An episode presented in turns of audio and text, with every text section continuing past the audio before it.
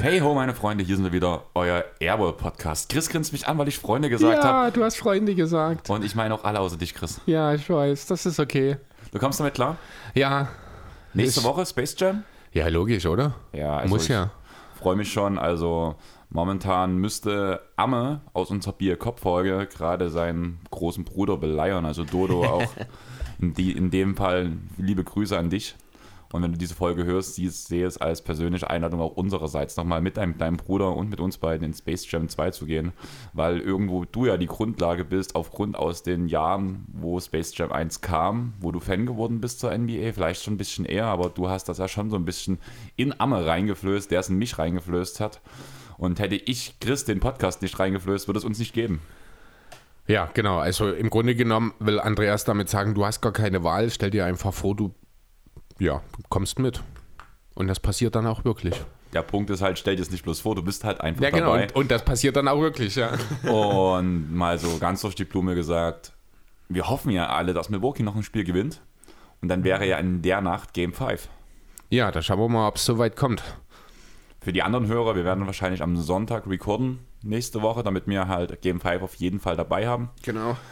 Wie das Ganze mit dem Schnitt funktioniert, so wie wenn ich schon von Sonntag rede, wird es wahrscheinlich mich treffen. Das ist sehr realistisch, ja. Und ich werde es mit Freuden annehmen, auch wenn ich total übermüdet werde, sein werde. Allerdings ist das, glaube ich, nach einer, äh, auf eine Frühschichtwoche. Und von daher will ich ja sowieso immer zeitig im Bett liegen. Und dann mache ich mich fertig, indem ich den Podcast fertig mache. Und dann geht es schön 18 Uhr ins Bett, Chris. Das klingt doch nach einem guten Plan. Aber ja, was gibt's Neues bei dir? Wie war deine Woche? Du hast Kopfschmerzen. Hast du getrunken oder was anderes gemacht? Nee, gar nicht. Ich habe einfach, also die Woche war, das Klima hat mir überhaupt nie zugesagt. Ich hatte Probleme, ich habe ganz schlecht geschlafen. Habe jetzt, wie gesagt, Kopfschmerzen. Das ist auch da Heuschnupfen ist wieder. Also man hört es vielleicht, wenn ich ab und zu mal schniefe oder mal Nase putzen muss, setzt mir nach. Die Allergie schlägt heute ganz schön zu. Habe ein bisschen zu kämpfen heute mit mir. Bin noch nicht ganz so aufnahmefähig. Ich sitze jetzt auch hier und muss schon wieder sagen, es ist irre warm bei dir.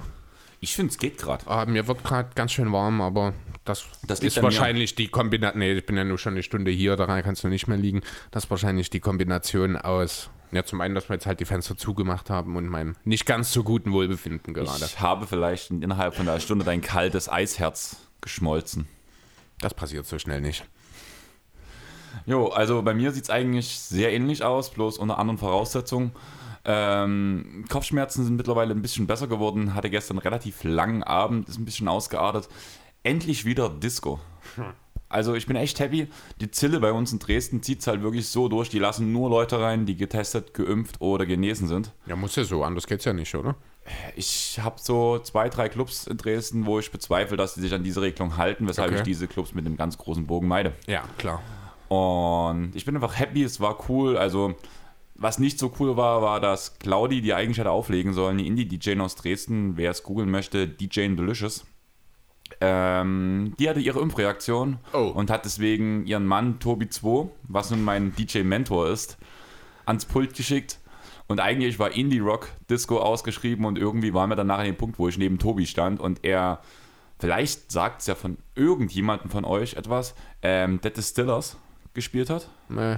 Also, Das ich glaube, du hast schon mal genannt irgendwie. Das ist vielleicht. eine Punkband aus mh, zeitigen 2000ern, wenn nicht sogar aus den 90er Jahren mit einer unglaublich hübschen Frontsängerin. Also so wirklich diese, damals noch diese Punkgöre, wie man sie sich einfach vorgestellt Wie heißen hat. die? Dead Distillers. Dead wie tot? Der, der, Ach, Death Stillers. der Distillers. Und mittlerweile hat sie auch ein Solo-Projekt laufen, das läuft als Brody Dale, was halt auch ihr, ihr Name ist.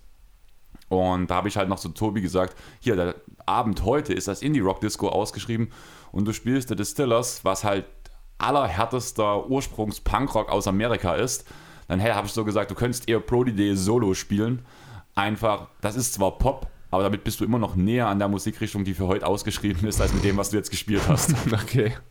Du hast sie dir gerade aufge aufgemacht? Ich hab's wieder, wieder. Ich habe nur eine Facebook-Seite gefunden, die hat schlecht geladen, da waren noch keine Bilder, da hatte ich so. keine Lust mehr. Okay. Also wie gesagt, ähm, die ersten Zeiten, also ein bildhübsches Mädel, meistens ein bisschen überschminkt damals noch, lange Haare und die komplett mit Spikes gegelt. Weißt du, was Spikes sind, Chris? Nee. Du hast vielleicht auch zu kurze Haare. Spikes sind Spitzen in alle Richtungen und die hatte so Ah, okay. schulterlange Haare und hat sich danach dort Spitzen reingegeben. Wie so ein. Igelschnitt. Genau. Ja, alles klar. Aber in alle Richtungen. Mittlerweile hat sie halt einen normalen. Ja, also Schnitt. auf der Facebook-Seite gibt es nur zwei Bilder, die sind nicht hilfreich dafür. Okay. Man muss ja auch nicht auf Facebook suchen, man hätte es auch einfach auf Google suchen können. Ich habe es auf Google gesucht und da kam nun mal direkt erstmal eine Facebook-Seite. Okay. Aber ja, das war so ein bisschen lustig, aber für mich war es halt cool, weil halt so einige Songs kamen, über die ich mich halt sehr gefreut habe, die halt bei einer Cloud ja nicht gekommen wären. Erstes Google-Ergebnis übrigens das Stillers Restaurant im Mamite in Barsinghausen. Hat das was mit der Band zu tun? Nee, natürlich nicht. Hätte sein können. Deswegen bin ich auch auf Facebook gelandet. Und so für alle, die jetzt hoffen, sie haben eine Chance bei Brody Dale. Ähm, ich glaube, die ist seit einem Jahr Single und nicht mehr verheiratet. Die war mit dem Sänger von Queens of the Stone Age nämlich verheiratet.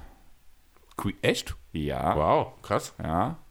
Ich bin gerade überrascht. Ich könnte grad- ich. ich gerade so wow sagen, weil ich überrascht bin, dass du Queens of the Stone Age kennst. Äh, Queens of the Stone Age, die hatten einen ähm, relativ bekannten Song, der an einem von Nicht den. nur einen. Nee, also für mich jetzt, der nicht aus, der, äh, aus, der, aus dem Bereich kommt, sage ich mal, der an irgendeinem von den Need for Speed Teilen dabei war. Wahrscheinlich What You Know oder Little Sister. Äh, kann ich, weiß ich nicht mehr. Müsste ich hören, dann würde ich ihn auch wiedererkennen. Ich weiß, dass ich den Namen. Black Betty ist aber nicht von denen, ne? Was? Black Betty ist nicht von denen, oder? Ähm, ich kenne bloß die bekannten Songs, weil das ist mir zu ruhig. Ich habe die jetzt dreimal live Aber gesehen. Black und Betty ist nicht wirklich ruhig. Also das ist gerade, da muss ich gerade direkt dran denken, an meine Need for Speed äh, Vergangenheit. Nee, das ist von Wham. Nee, Spider-Bait ist das genau, Black Betty, das ist was anderes. Okay. Aber es ist, ich glaube, dasselbe, äh, dasselbe Version von den, aus der Need for Speed-Reihe gewesen. Kann sein, also Queens of the Stone vielleicht verwechselst du es in dem Punkt, ist ja auch eine Zusammensetzung ein paar der größten Musiker aus ähm, Amerika. Da ist ja zum Beispiel auch Dave Grohl dabei, von Foo Fighters, der Sänger, beziehungsweise der ehemalige Schlagzeuger von Nirvana. Und ja, die anderen, das sind halt auch so ein paar größere Namen dabei aus der ganzen Rock, Indie-Rock und ähm, Hard-Rock-Schiene. Und ja, wer Queens of the Stone Age noch nicht kennt, auf jeden Fall reinhören. Dann würde ich noch ein kurzes Shoutout an Die Grüne Welle geben, was eine Band ist. Die haben jetzt am Freitag ihren, ihre neue Single released. Auch ein sehr gutes Album geworden. Ähm, mit der Band Anti-Held zusammen haben sie einen Song aufgenommen. Wird vielen nichts sagen, aber ich habe es auch auf meinem Profil gepostet. Ich support die Jungs gerne. Und ich fand es auch irgendwie niedlich, dass sie mich persönlich angeschrieben haben und gefragt haben, hier kannst du es posten. Wir wissen ja, dass du uns schon eine Weile folgst und und likest und vielleicht können wir deine Reichweite in dem Fall ein bisschen mitnutzen, Cool. um unseres neue Album bzw. die neue Single halt einfach zu supporten. Und habe ich natürlich gern gemacht, vor allem wenn du danach sogar Sprachnachrichten, ellenlange Sprachnachrichten mit einer Dankesnachricht bekommst. Nicht schlecht. Und das finde ich schon cool als Band. Also auch wenn die noch nicht so groß sind, aber gerade wenn man diese Dankbarkeit spürt, finde ich, kann man gerade dann eine Band supporten. Ja, na klar, auf jeden Fall. Schöne Sache. Brauchen die Sans noch Support, Chris? Vielleicht ein bisschen jetzt, nachdem ja ein bisschen ein, äh, ein paar Spieler jetzt leider ausgefallen sind. Dario Saric hat, das, hat sich das Kreuzband gerissen. Ich weiß nicht, hast du noch mal was von Toby Craig gehört, wie es bei ihm jetzt aktuell aussieht? Ähm, nein, Craig habe ich gar nicht mitbekommen. Sagen. hat bei dem Offensivfall, das er gegen Janis in Spiel 2 genommen hat, hat er sich am Knie verletzt, hat das Spiel verlassen, kam nicht mehr zurück. Okay, das, war, das muss ich mal ganz kurz für dich reinhaken. Ich habe mir ja die komplette Zusammenfassung angeguckt. Mhm. Da werden ja Auszeiten und unnötige Szenen rausgeschnitten. Ja. Da Also wurde das, das- komplett, das Offensivfall habe ich gesehen, ja. Genau, und direkt danach ist er eigentlich raus. Das, Das hast haben du die- dann sicher. Das haben die weggeschnitten. Das, sicher, das hat ja dann, also du bist hier bei diesen, äh, bei dieser 40 Minuten Recap. Nee, bei der oder? anderthalb Stunden Zusammenfassung. Selbst dort war es nicht dabei? Ja. Echt? Wow, okay, krass. Also vielleicht, ich habe ja nebenbei auch trotzdem mal kurz in die Küche, Ja. aber ich habe das Offensivfoul ja bewusst gesehen. Und du hast zumindest keinen Weg gehabt, wie er in der Katakomben ist. Okay, nee, also das ist wirklich, äh, da habe ich nichts mehr gehört jetzt, deswegen ist wohl eine Kniegeschichte offenbar. Könnte eventuell wirklich nochmal ein bisschen entscheidend sein, denn das war nicht ganz unwichtig, die Rolle, die er dort in Spiel 2, äh, bis er dann eben raus musste, gespielt hat. Was ich auch sehr lustig finde, muss ich sagen, ich höre ja frühst immer, wenn ich, wie, also jetzt letzte Woche hatte ich halt Frühschicht. Und da höre ich mir immer den Radio-Feed an von den Spielen. Und jetzt in dem Fall, weil ich halt ja für die Suns jetzt in den Finals bin, obwohl ich kein, ein- obwohl das Janis-Trikot eigentlich direkt hinter mir hängt und ich es im Training an hatte letzte Woche, ähm, bin ich ja doch für die Suns, deswegen tue ich halt immer das Team, was ich supporte in der Serie, tue ich mir halt den Suns ähm, Radio-Feed anhören. Mhm. Und jedes Mal, wenn Booker getroffen hat, ich muss es einfach erzählen, der Moderator, Shazam! Shazam! Fand ich so lustig. Aber wirklich bei jedem Booker-Treffer und immer bloß bei Booker-Treffern. Ist das nicht hier der Clippers-Kommentator mit seinem Bingo? Aber der macht das ja nicht bei einem Spieler bloß. Der macht ja, nee, das der, naja, der macht das ja immer, aber das ist auch so eine Sache, ja. Ja, wenn du halt wirklich immer nur bei Bookers Sachen. Da war meine Frage, hast du mal irgendwas gehört, warum man Booker mit Shazam in Verbindung bringt vielleicht? Ah, keine Ahnung. So richtig nicht. Also, Bei den Nicknames stand es nicht dabei. Also na, Shazam ist ja ein Film, so ein Superheldenfilm vor drei Jahren von DC. Ich glaube, der ist auch ganz Ja. lustig. Also, Ja, Shazam ist halt auch, also ich weiß nicht, wer von euch, da gab es doch auch hier Justice League, glaube hieß das Spiel, oder? ich spiele kein, kein, kein DC-Spiel, kann ich dir nicht sagen. Okay, auf jeden Fall gab es da halt auch. Oder meinst du hier diese, dieses Kampfspiel? Genau. Na, ja, wo die halt auch DC und Marvel, ich glaube, gegeneinander. Oder Nee, ah, das- nee, hier das- DC League of Legends, kann das sein? nee, League of Legends Nee, ist das Online-Game. Äh, ich glaube, ich weiß, was du meinst, ich weiß bloß nicht, wie es heißt. wo ja. du mit den ganzen DC-Charakteren Ja, halt genau. gegeneinander kämpfst, wo auch Raven dabei ist aus Teen Titans und so Mhm. weiter und so fort. Und da gab es Shazam ja auch. Und Shazam ist ja einfach ein alter Comic. Ich glaube sogar Richtig. aus den 80er Jahren, würde ich sogar sagen. Das älter, Original. wahrscheinlich. Noch So. älter? Also weiß ich nicht genau, aber die meisten, also viele Comics, das weiß man ja meistens gar nicht so genau, sind ja schon viel, viel älter. Wenn man an Spider-Man und Co. denkt, die sind ja aus den 20er, 30er Jahren teilweise. Wie das bei Shazam ist, weiß ich nicht. Es kann schon sein, auch dass er aus den 80ern ist. Ähm, ja, jedenfalls halt, wie gesagt, vor kurzem oder vor ein paar Jahren verfilmt wurden, auch ganz lustig, so eine Art Comedy-Superhelden-Geschichte. Geht um den kleinen Jungen, der da von einem, von dem eigentlichen Sh- Shazam sozusagen entdeckt wird und ihm die Macht übertragen soll und er muss sich dann halt in dieses neue Leben einfügen. Natürlich gibt es einen super Schurken dann auch noch, wie das dann halt so bei diesen Superheldenfilmen ist. Aber halt alles mit einer jugendlichen, äh, mit einem jugendlichen Charme, was das angeht. Dann kann man fast schon ein kleines bisschen auch den Vergleich zu Spider-Man ziehen, wenn man da ein bisschen in Richtung Marvel schaut. Also was den Charme der Hauptfigur angeht, meine ich. Ja, aber man kann ja keine Vergleiche zwischen DC und Marvel ziehen, weil Marvel einfach um einiges besser ist. Ja. Also, was die Filme angeht. Alles. Auch ja, die nee, die Serien, die muss ich ganz ehrlich sagen, die Serien von DC, das machen sie schon sehr gut. ja, aber Arrow und Co., das ist schon das Ding. Flash, Gotham ist auch eine DC-Serie. ja, ich weiß, aber trotzdem finde ich, kann man es. Das Gesamtprodukt Marvel gefällt mir einfach wesentlich besser als das Gesamtprodukt DC. Weil, weil die Figuren bekannter sind. Und weil man halt früher und effektiver und halt auch einfach besser angefangen hat, das Kino für sich zu erobern. Ich muss halt ehrlich sagen, also wir hatten es damals bei unserer Off-Topic-Folge ja auch, ähm, wenn ich an Superhelden denke, gibt es halt zwei Charaktere, die mir sofort sauer aufstoßen, die ich einfach über alles hasse. Und das ist halt Superman und kann das ist halt nicht viel. Batman. Ah, Batman finde ich cool, aber mit Superman kann ich. Und wenn das sind meine zwei schlimmsten, wenn ich dann überlege, wo kommen die her, ist halt DC. Ich glaube, da hat sich diese Antipathie entwickelt, weil so der einzige Superheld, den ich so überhaupt nicht leiden kann aus dem Marvel-Universum, jetzt werde ich mir auch sehr viele Feinde machen, ist Iron Man. Und wo man vielleicht noch, habe ich keine Sympathien dazu im Sinne von, der ist mir einfach egal. Das ist so ein bisschen wie, keine Ahnung. Mit welchem NBA-Team kann man es am besten vergleichen? Die Trailblazers sind mir völlig egal, zum Beispiel im Gegensatz zu dir. Aber ist Captain America. Okay. Er ist mir einfach egal. Also, der symbolisiert eigentlich alles, was ich hassen muss. Okay.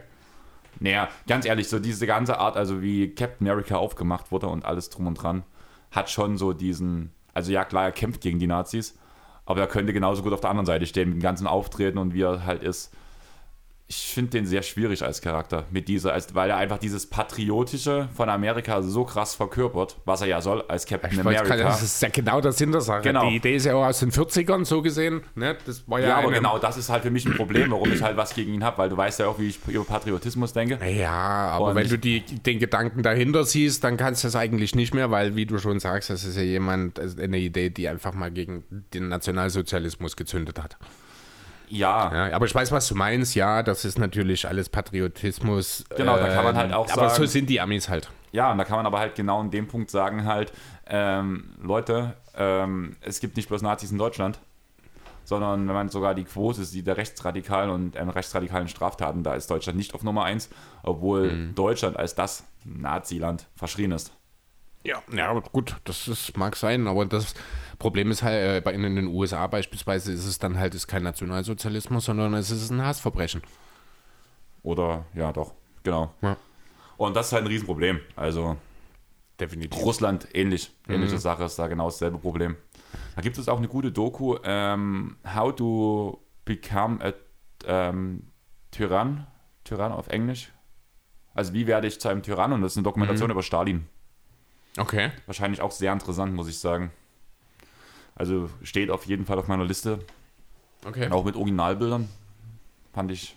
Sowas gucke ich mir halt mal gern an. Aber wie sind wir jetzt eigentlich von den Suns auf Stalin gekommen? Das musst du mir sagen. Also, erzähl mir mal mehr über Craig.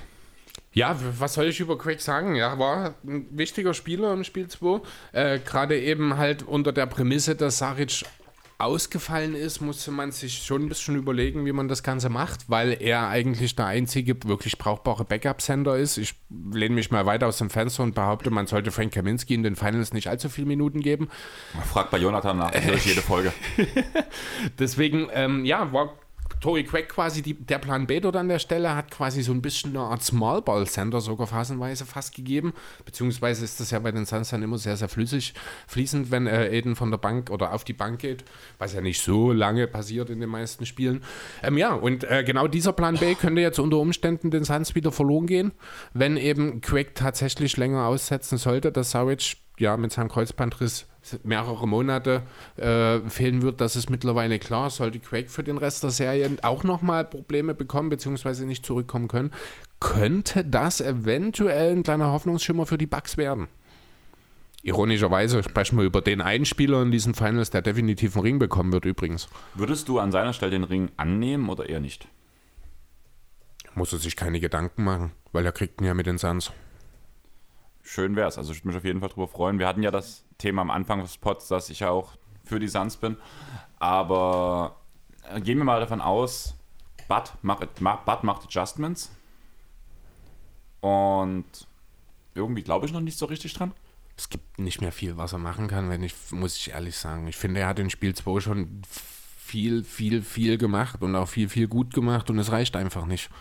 Ja, aber wenn deine, deine Nummer 2 und deine Nummer 3 unterirdisch aus dem Feld werfen, dann ist für mich irgendwo logisch, dass du. äh, Ja, ähm, das ist aber das Problem, äh, was ich schon seit Wochen sage, was bei den Bucks einfach, weswegen ich die Bucks äh, nicht als Titel oder als Champion am Ende sehe, weil einfach die Inkonstanz bei den Stars, der einzige, der immer liefert, ist eigentlich Janis.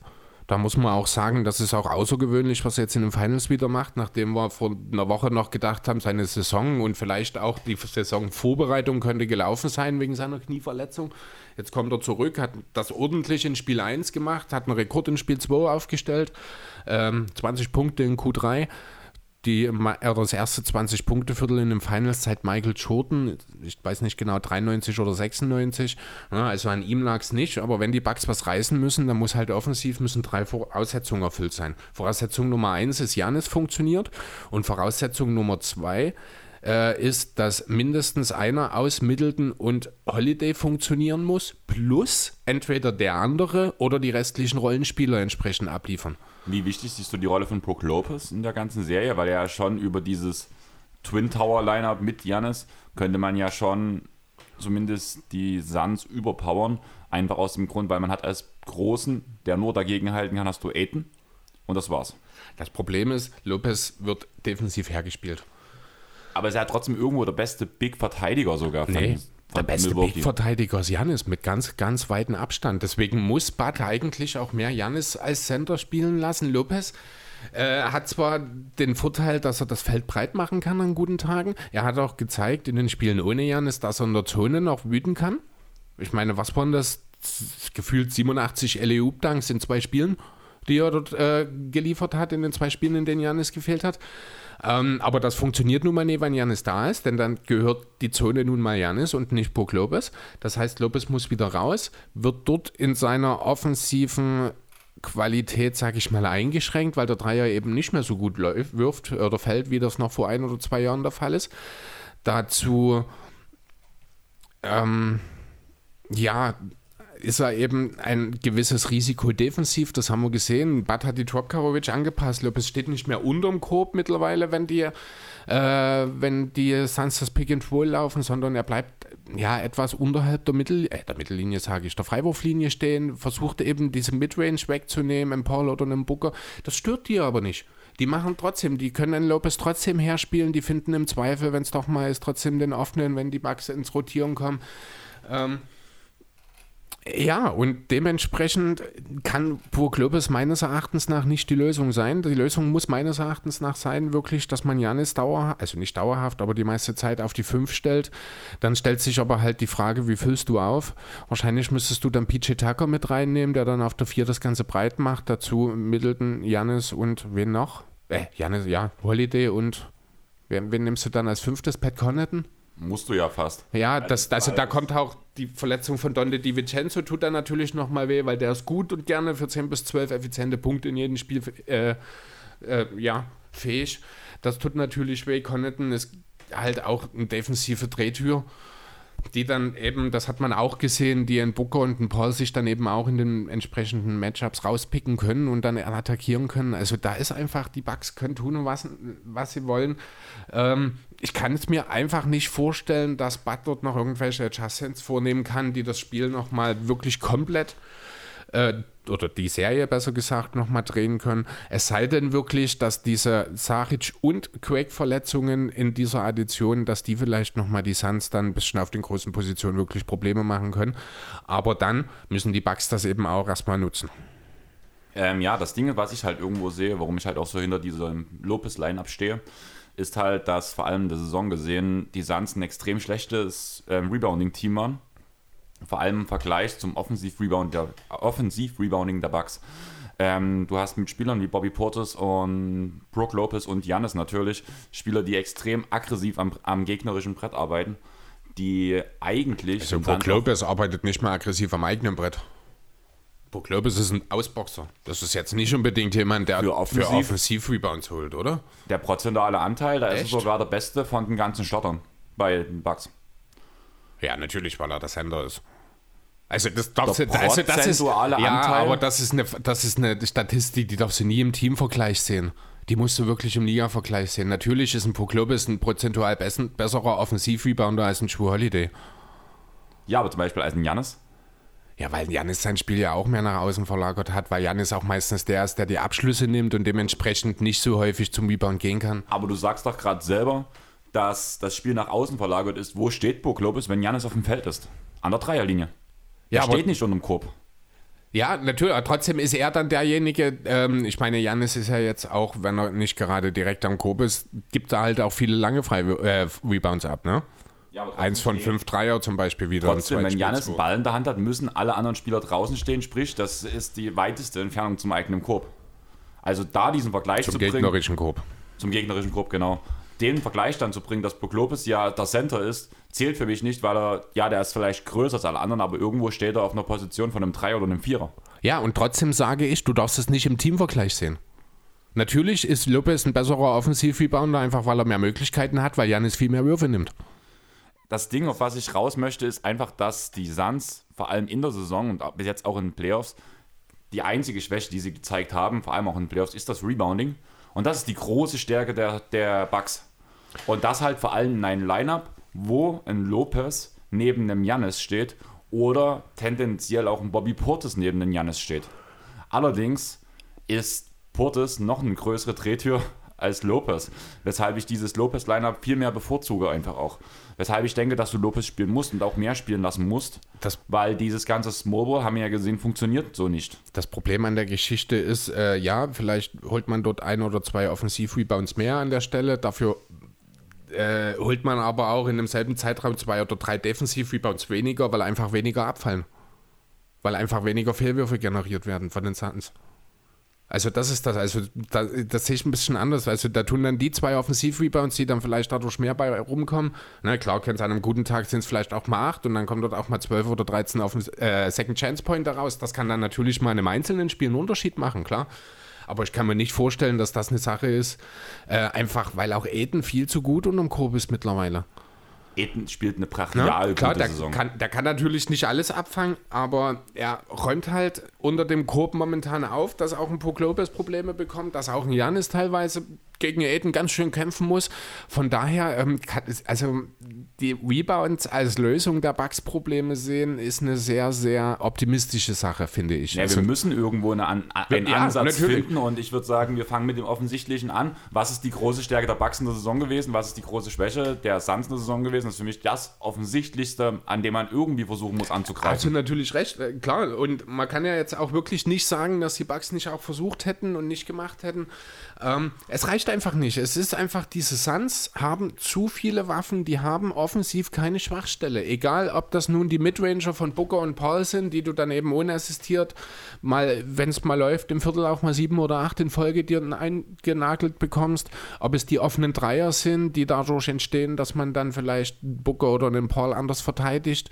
Ob das die Pick and Rolls sind, die ich glaube auf einem ja, historischen Niveau gelaufen werden, wenn die, die Andre Ayton momentan den Block stellt. Also das ist wirklich, es gibt keine, ich, ich, ich weiß nicht, was die Bugs, ich muss ganz ehrlich sagen, ich habe keine Hand, keine Handhabe, ich, keine Idee, was Budenholzer machen könnte, um zumindest eine dieser Waffen aus dem Spiel zu nehmen. Also gut, doch, eine Waffe kann er aus dem Spiel nehmen. Das haben wir im äh, ersten Viertel gesehen im Spiel 2, wo die Suns, ich glaube, nur einen einzigen Midranger überhaupt im gesamten äh, ersten Viertel genommen haben, weil sie den, den weggenommen haben, weil auch in der Zone äh, viele Abschlüsse verhindert wurden. Aber dann haben die Suns eben 50 Prozent ihrer 14 Dreier oder was es waren, dann am Ende getroffen in diesem ersten Viertel und waren deswegen am Ende, äh, nee, 8 von 14 waren es sogar, genau. Ja, und sind dann am Ende trotzdem wieder vorne gewesen in diesem Viertel. Ne? Und da ist es dann halt auch auffällig, dass Bridges, Crowder und Booker in diesem Viertel 2 Dreier gemacht haben, dass CP3, Cam Johnson und Tory Craig jeweils ein. Also das dann halt von diesen acht Dreiern, dass da auch sechs verschiedene Schützen dabei waren.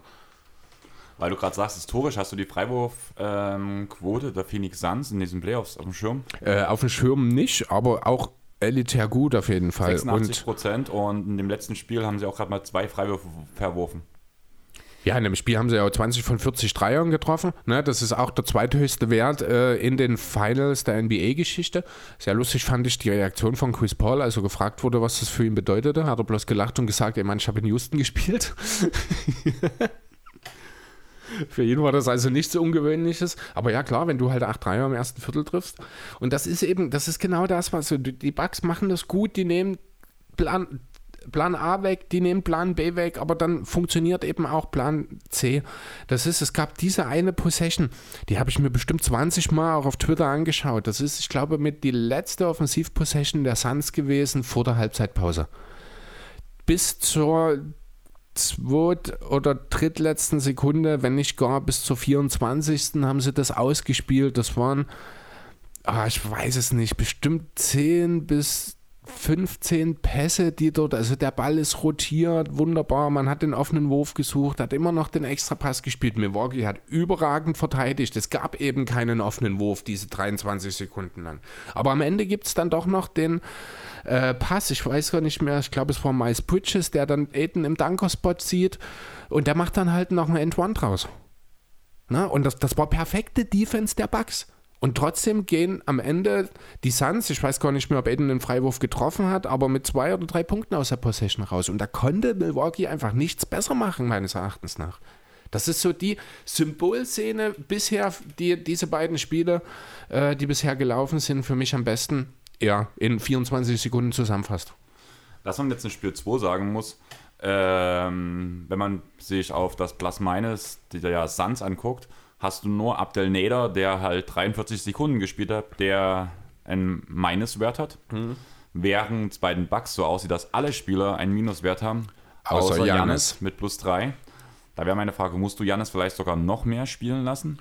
Nach der Verletzung? Kann Janis mehr spielen, ist die Frage. Ich glaube, er hat jetzt schon 40 gespielt im Spiel 2, ne? Äh, Minuten, 8 Sekunden und damit halt der Spieler mit den zweitmeisten Minuten auf dem Feld. Ja, genau, aber das heißt dann, ich glaube, im ersten Spiel waren es 35, das sind dann äh, 8 und was, 13, also das sind dann 21 Minuten,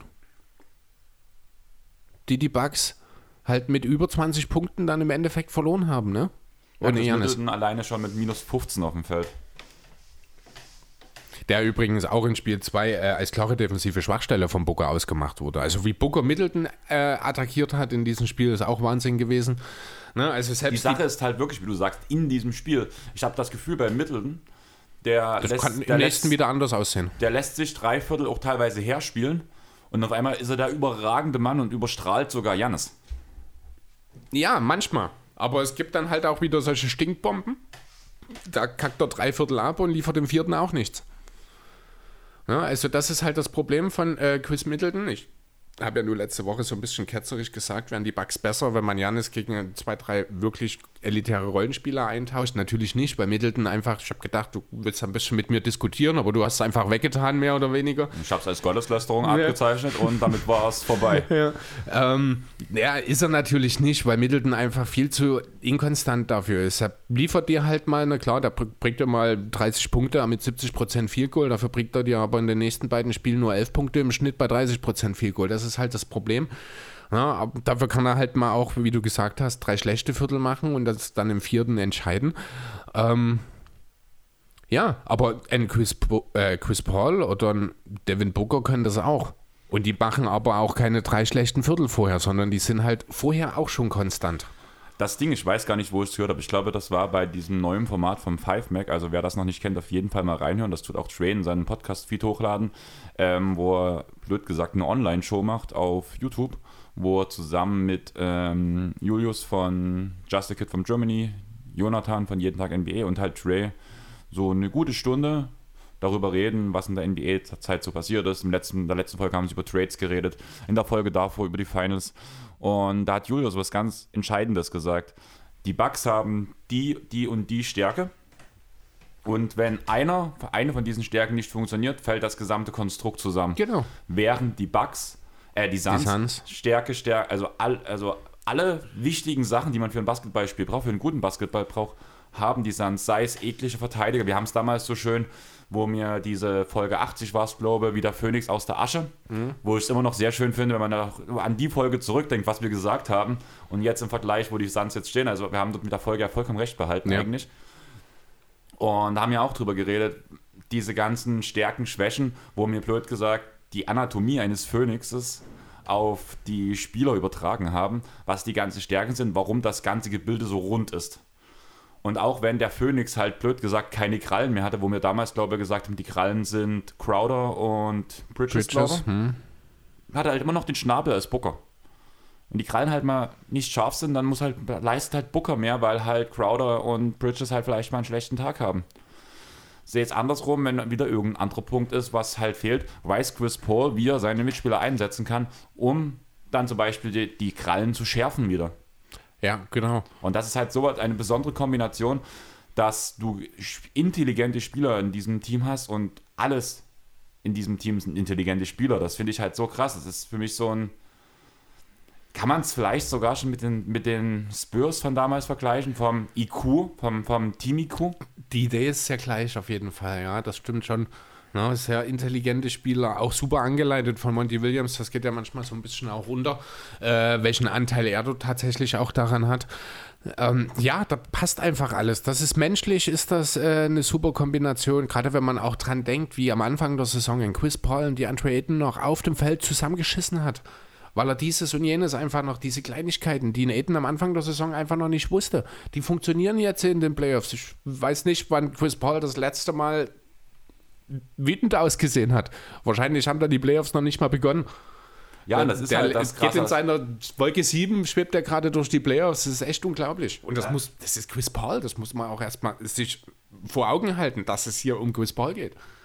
Ich habe da ja viel Erfahrung gemacht mit meinen Ja. Clippers. Vor allem Training, Trainingseifer und so weiter und so fort. Aber was man halt auch immer gemerkt hat, vor allem junge Spieler profitieren halt einfach von diesem Mann. Ähm, der sagt ja dann halt so als Screensteller, stell den Screen vielleicht so zwei Grad in eine andere Richtung. Und dann Ja, genau. passiert was völlig anderes. Und das ist halt das Krasse bei Chris Paul. Also er hat einfach diesen IQ und er ist halt auch der Leitfaden auf dem Feld. Es passiert irgendeine Anpassung in der Defense. Chris Paul sieht das einfach bloß und tut den nächsten Spielzug anzeigen, um die Veränderung der Defense sofort zu sagen, nicht mit mir. Ja. Und das finde ich so beeindruckend. Also Dann verteidigen sie Chris Paul mal an der Dreierlinie und der merkt das sofort und deswegen wird ein anderes Set gelaufen, Bridges cuttet und danach gibt es halt den Elite. Also, Ja, das ist, man muss sich das mal, ich habe mir jetzt mal bei BKWF kurz die Statistiken aufgemacht. Wir reden hier bei den Suns von sechs Spielern in diesen zwei Spielen, die mindestens zehn Punkte gemacht haben. Dann gucken wir bei den Bucks rein, dann sind das vier. Ne, dann hast du einen Chris Paul, das muss, ach, das ist Wahnsinn, wenn ich das sehe, 32 Punkte und 9 Rebounds, äh, 4 Rebounds, 9 Assists, hat insgesamt nur zwei Turnover, also auch nur ein Turnover im Schnitt dann jetzt gemacht. Das ist einfach, er ist der beste Spieler dieser Serie. ist er der beste Spieler der Playoffs? Gute Frage. Boah. Leistet Nee, eigentlich nee. Paul mehr als Der Luka beste, Doncic? Spieler der, Trae Young, äh, der beste Spieler der Playoffs ist Trae Young. Luca? Luca hat nicht lange genug dafür gespielt. Ja, aber so, ja, nee, sorry. Wenn Trae hat viel mehr Spiele gemacht, Paul hat viel mehr Spiele gemacht, dann reichen die sechs Spiele einfach nicht aus, um zu sagen, er ist der beste Spieler der Playoffs gewesen. Dafür hätte er wenigstens die zweite Runde erreichen müssen.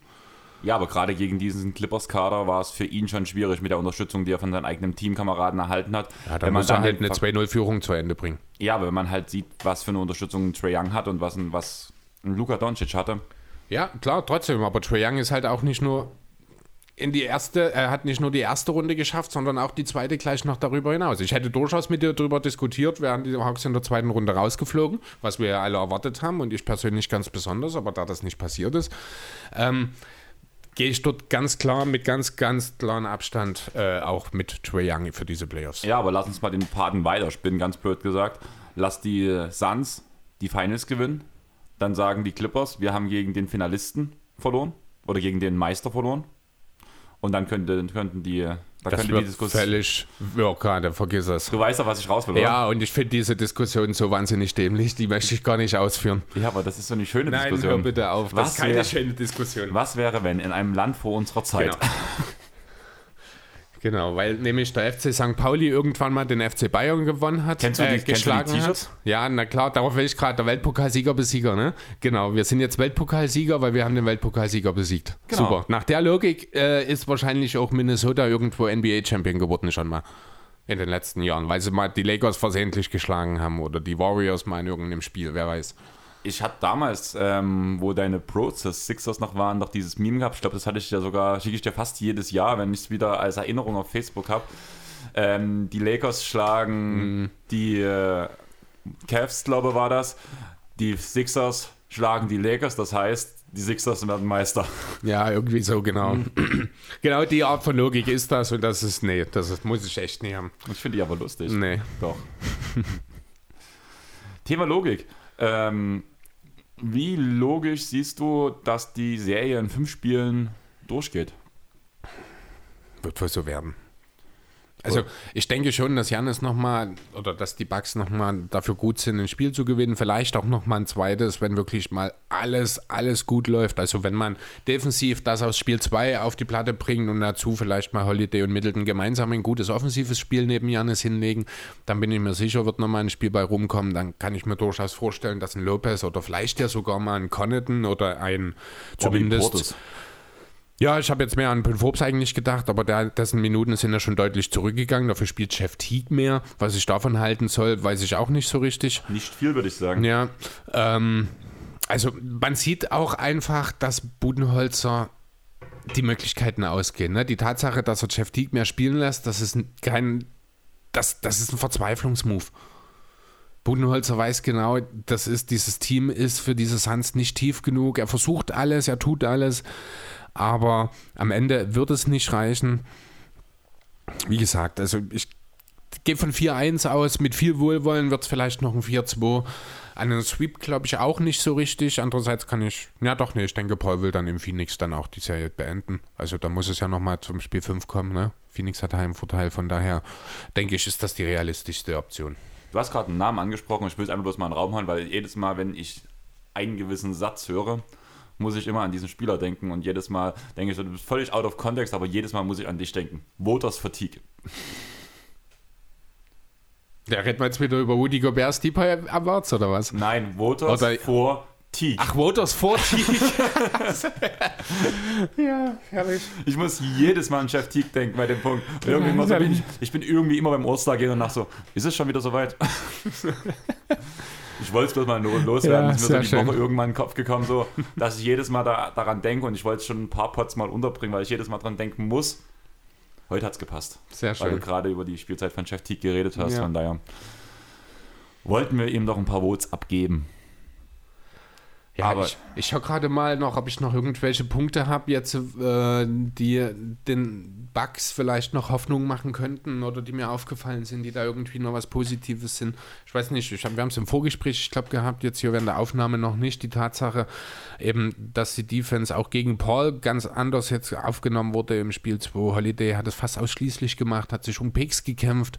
Da wurde eben nicht mehr das, der einfache Switch abgegeben, der ja in Spiel 1 dann durchaus auch dafür gesorgt hat, dass dieses Spiel verloren wurde. Ähm, sondern da ist Holiday wirklich dahinter gegangen. Der hat das auch außergewöhnlich gut gemacht. Vielleicht ist es auch zu viel erwartet, wenn man von Holiday verlangt, dass er äh, ja Def äh, All-Defense-Niveau gegen einen Chris Paul hinten spielt und dann auch noch effiziente 20 bis 25 vorne liefern muss. Vielleicht ist das einfach nicht das, wozu True Holiday imstande ist. Ähm, aber genau das ist es eben, was sie brauchen und das sehe ich einfach nicht. Deswegen, ich weiß nicht, also eigentlich haben die Bucks wirklich sehr, sehr viel, gerade defensiv nahezu perfekt gespielt, phasenweise in Spiel 2. Aber nee, das ist, ich kann einfach, ich kann es auch nicht schönreden. Also ich persönlich will es auch nicht schönreden, denn dass ich kein großer Fan von der Idee bin, dass die Bucks Champion werden, das ist kein Geheimnis. Aber ich kann es auch einfach nicht, selbst wenn ich es wollte. Was würdest du sagen, was für ein Spielertyp fehlt den Bucks, um die Serie noch zu drehen, wenn man sich jetzt blöd gesagt ein Spieler oder ein Spielerprofil ins Team holen könnte? Tobias Harris. Ein Ist konstanter nicht- Scorer, solider Verteidiger, der dir halt immer das liefert, was du brauchst. Ja, aber Tobias Harris hat ja auch oft genug gezeigt, vor allem auch, wenn man diese Saison war es ja ganz gut, aber zum Beispiel auch das letzte Spiel in der Hawks-Serie, wo er mit vier Punkten vom Feld geht, oder war das das vorletzte? Ja, aber ganz ehrlich, also dies, das ist auch wieder so eine Diskussion, die fange ich jetzt nicht an zu führen. Tobias Harris hat in dieser Saison ungefähr 100 Spiele gemacht, hat 94 davon wahrscheinlich 20 plus geliefert oder sagen wir 18 plus geliefert. Dass hier und da mal ein Scheißspiel dabei ist, ist völlig normal. Dass das Timing nun mal manchmal eine Bitch ist und das dann vielleicht mal ein Game 7 ist, das ist so. Wegen diesen einen schlechten Spiel oder wegen diesen ganz, ganz wenigen schlechten Spielen, die übrigens auch mein Embiid hat oder die auch mein LeBron James hat, ähm, jetzt hier den Wert von Harris zu reduzieren, bin ich überhaupt kein Fan davon. Ich finde, genau so ein Typ ist es aber, den die Bugs brauchen. Jemanden, der halt immer konstant liefert, bei dem du genau weißt, was du kriegst auf einem absolut elitären Niveau, was ja auch untergeht. Tobias Harris war nah am 50-49 Club dran in dieser Saison. Na, und diese 20 Punkte, die dir einfach, die du immer hast, die fehlen den Bugs. Was ich aber halt gerade deswegen, warum ich das anspreche, ist, hätten wir jetzt vor den Playoffs drüber geredet, ob ähm, dieser Mann, der diese 20 Punkte plus bringen soll, ein Chris Middleton und Tobias Harris ist, würde ich sagen, hat der Großteil, Großteil der NBA-Gemeinde, hätte er eher auf den Chris Middleton getippt, als auf, auf den Tobias Harris, bin ich der Meinung. Also ich rede ja jetzt auch nicht davon, äh, dass er Middleton ersetzen soll, sondern so wie ich es jetzt verstanden habe, genau, Genau. richtig. Ja, aber ich finde halt, dass dieses Spielerprofil, beziehungsweise was du gerade forderst, finde ich, ist halt irgendwo schon in dem Kader vorhanden. Eben nicht, Bloß nicht nicht in dieser konstant. Konstanz. Und das ist halt gerade das Entscheidende an der Stelle. Ja, Ne? aber denkst du, dass diese, äh, wenn du einen Spieler hast, der dir die Konstanz reinbringt, dass dasselbe Spielerprofil, in Anführungsstrichen, ähm, dann schon reicht, um, das, um die ganze Sache zu drehen? Ja, also ganz einfach. Janis geht auf die 5, Tobias auf die 4, dazu Middleton Holiday und wen hatten wir jetzt noch? Ta ja, irgendjemand vergesse ich gerade. Holiday, Middleton, Lopez haben wir noch auf dem Feld. Ja, den Lopez, würde ich, Lopez würde ich ja dann streichen quasi als Starter. Würde Janis auf die 5, Harris. Ne, Connecton zum Beispiel, Ja, Forbes. Oder so- Tucker hat halt gestartet. Gut, Oder- Tucker kannst du auf die oder- 3, dann kannst du Middleton und Holiday 1-2 spielen lassen quasi. Oder du nimmst Teague mit. Äh, ja, klar, als Handtuchbettler nehme ich den gerne überall mit. Ja. Oder als, ich weiß gar nicht, wie nennt man die Typen, die hier wischen, die ein Heiden Geld verdienen? Wischjungs, keine Ahnung. Ja. Ähm, ja. Ich finde es schwierig, jetzt zu sagen, nimm Tobias Harris, weil, weil du kannst halt blöd gesagt ähm, gibt ein, gibt ein Bucks einen Kawhi Leonard, dann gewinnen sie die Serie jetzt auch. Ja, das war, du hast halt nach einem Spielertypen gefragt und Tobias Harris war halt der Erste, der mir zu dem Spielertyp eingefallen ist. Ich hätte auch einfach sagen können, ein Flügelspieler, der solide Defense bringt und dir ähm, sehr effiziente, einen gewissen Wert an effizienten Punkten immer bringt. Konstant Genau. halt. Ne? Also das ist halt, Tobias Harris ist halt der Erste, der mir da eingefallen ist. Genau. Darum ging das halt bloß nochmal, weil es jetzt halt leicht klingt zu sagen, ich nehme noch Bias Harris in den Kader mit rein, weil dann ist es halt einfach ein Überteam, was halt auch Ja, na klar. im Sinne vom Cap nie funktionieren würde. Aber deswegen wollte ich das nochmal kurz klarstellen, auch für unsere Hörer. Aber ja, wir haben Hörerfragen und da ging es auch bei einer ein bisschen um Spielerprofile, Chris. Hast du dir Gedanken gemacht? Ähm, ja, du meinst jetzt die, äh, wo du gestern schon mal kurz was gar gesprochen hattest, ne? Das Thema Scouting-Profil. Ja, also ich würde jetzt die komplette Aus- oder möchtest du mal die komplette Aussage vorlesen? Wie Ja, gesagt, das kam ich nicht in dem Fragenteil rein, sondern Tim von Auf ein Kurt hat uns direkt in die DMs eine Nachricht geschickt und die wird einfach mal Chris vorlesen. Genau, angenommen, ihr müsstet den jeweils anderen einen Scouting-Report anfertig- anfertigen, wie bei Draft Prospects. Mit welchen NBA-Spielern würdet ihr den anderen vergleichen? Da wäre halt meine erste Frage an dich. Tun wir uns mit den Größten der Großen vergleichen oder mit den Kleinsten der Kleinsten? Äh, weder noch, also ich kann ja gerne mal anfangen. Ich habe es jetzt nicht groß ausgearbeitet, aber als ich das gestern Abend gelesen habe, hatte ich direkt einen Namen im Kopf und habe da ein bisschen überlegt und fand das eigentlich ganz passend bei dir.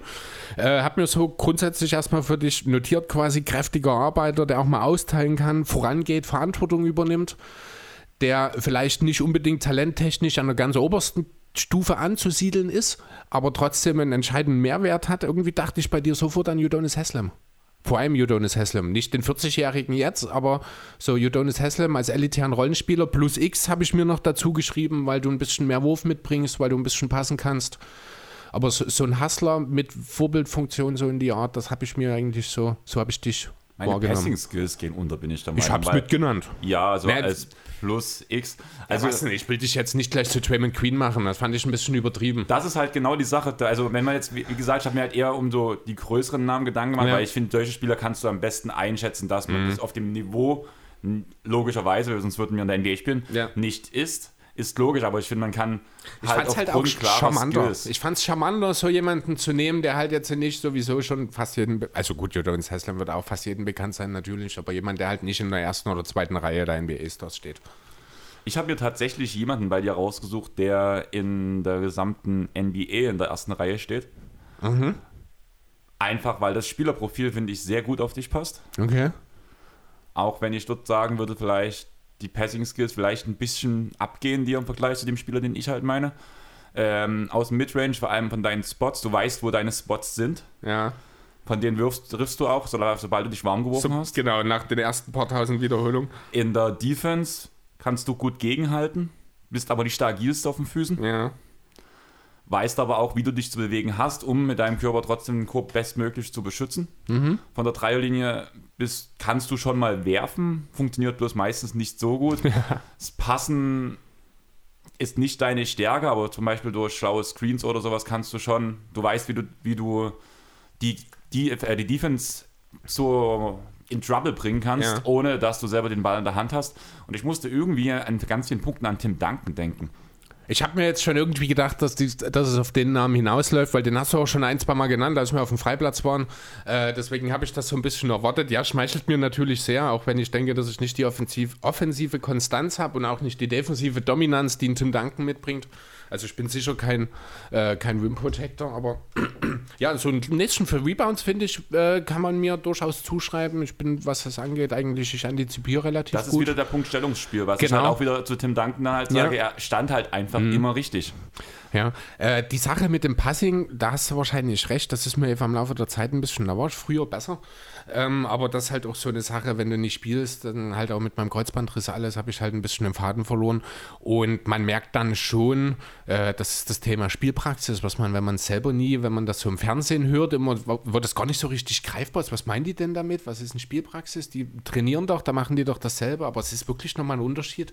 Ähm, einfach so dieses Lesen des Spiels, äh, wenn du das regelmäßig machst, weißt du einfach auch besser, wie du mit dem Spiel umgehen musst, als wenn du eben eine Weile raus bist. Und das ist bei mir, finde ich, das Interessante halt vor allem dadurch, dass ich diese Kombination Handball-Basketball habe. Das war auch so ein Punkt bei mir. Ich habe dich halt auch irgendwie dabei immer so ein bisschen in deiner Handballrolle gesehen. Gerade da sind halt ja die Passing Skills halt vor allem sehr gewachsen dadurch, dass ich Basketball spiele. Deswegen kam ja auch diese Positionsumstellung auf dem Aufbau. Und auch wenn ich jetzt die ersten Übungen halt wieder mache, wo ich schon wieder, wo ich schon ganz schön viele Anfeindungen schon wieder bekommen habe, auch wieder Punkt Draymond Green zum Beispiel. Ja. Ich skippe den Ball lieber noch weiter, auch wenn ich schon den freien Wurf habe, weil ich einfach mir sicher bin, wenn der jetzt dort lang rennt, ist er halt durch. Ja. Und das ist halt so ein Punkt, wo ich halt sage, lieber den Pass nochmal spielen, wo, wo ich auch manchmal den Fehler mache. Ich bin eigentlich schon in der Lücke drin, habe den freien Wurf und spiele trotzdem nochmal. Ben Und- Simmons. Ja, das ist halt so. ja, genau. Bloß, Vielleicht nicht ganz so schlimm. Nein, dafür, sonst wäre ich letztes Jahr nicht so gut bei den Toren auch gewesen. Also Ja. war ich ja auch Leader bei uns, von daher. Aber ja, das Jo. Kannst du mir einen Spieler mit dem Profil, was ich dir gesagt habe, also aus der dritten Reihe sagen, der halt genau dieses Skillset hat, weil ich finde das schwierig, weil da gibt es nicht so viele, die das können. Und die so ein Skillset, wie ich es jetzt zumindest aufgeführt habe bei dir, das nicht- ist eine ich glaub- Kombination, die dich zumindest schon auf eine gewisse Ebene setzt. Ich glaube, ich hätte dann eher zum Beispiel an den L. Jefferson gedacht. Ist jetzt auch vielleicht nicht unbedingt dritte Reihe, weil Prime L. Jefferson ist ja durchaus auch mehrfacher All-Star gewesen. Aber den finde ich vielleicht ein bisschen passender, weil ihm so ein bisschen der defensive Einfluss verloren geht, der bei mir wahrscheinlich auch nicht da ist. Zumindest im Verhältnis zu Tim Duncan. Ja, aber du kannst halt gut gegenhalten. Ja, Und ich hab, bin halt, ich habe halt lange Arme, ich bin, ich wiege halt auch ein paar Gramm.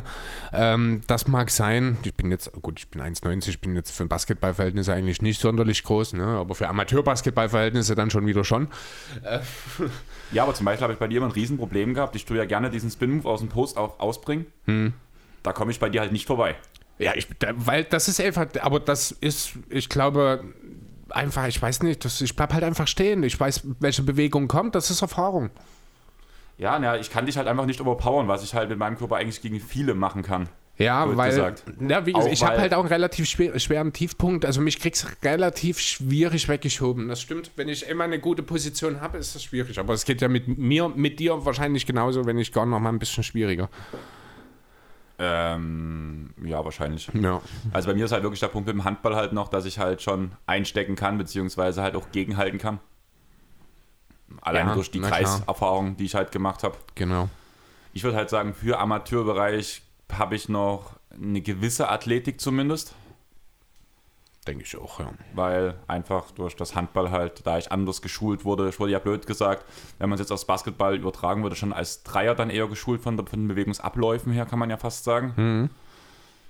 Aber ja, ohne Handles ist das halt immer schwierig. Ja, wird. Aber ich denke, passt an sich ganz gut, oder? Wie wir uns jetzt beschrieben haben. Ja, also ich hoffe es zumindest. Und ich hoffe, wir haben Tim hier eine gute Aus äh, Grundlage gebracht, weil wir haben mitbekommen, dass er die letzte Rezension geschrieben hat und er will ja sehen, wie wir Airbole treffen oder verwerfen, besser gesagt. Und da kann er sich schon mal auf ein gewisses Skillset jetzt einstellen. Wir wissen nicht, wie er spielt. Und vielleicht sehen wir ihn ja wirklich zu meinem Geburtstag hier und dann werden wir ihn mal auf dem Feld austesten und mal gucken, wie er durchgeht. Chris hat mich heute gerade einen T angezeigt und das steht nicht für technisches Foul, sondern für ein Timeout und ich würde sagen, das nehmen wir jetzt einfach mal direkt und bis gleich, wir hören uns später.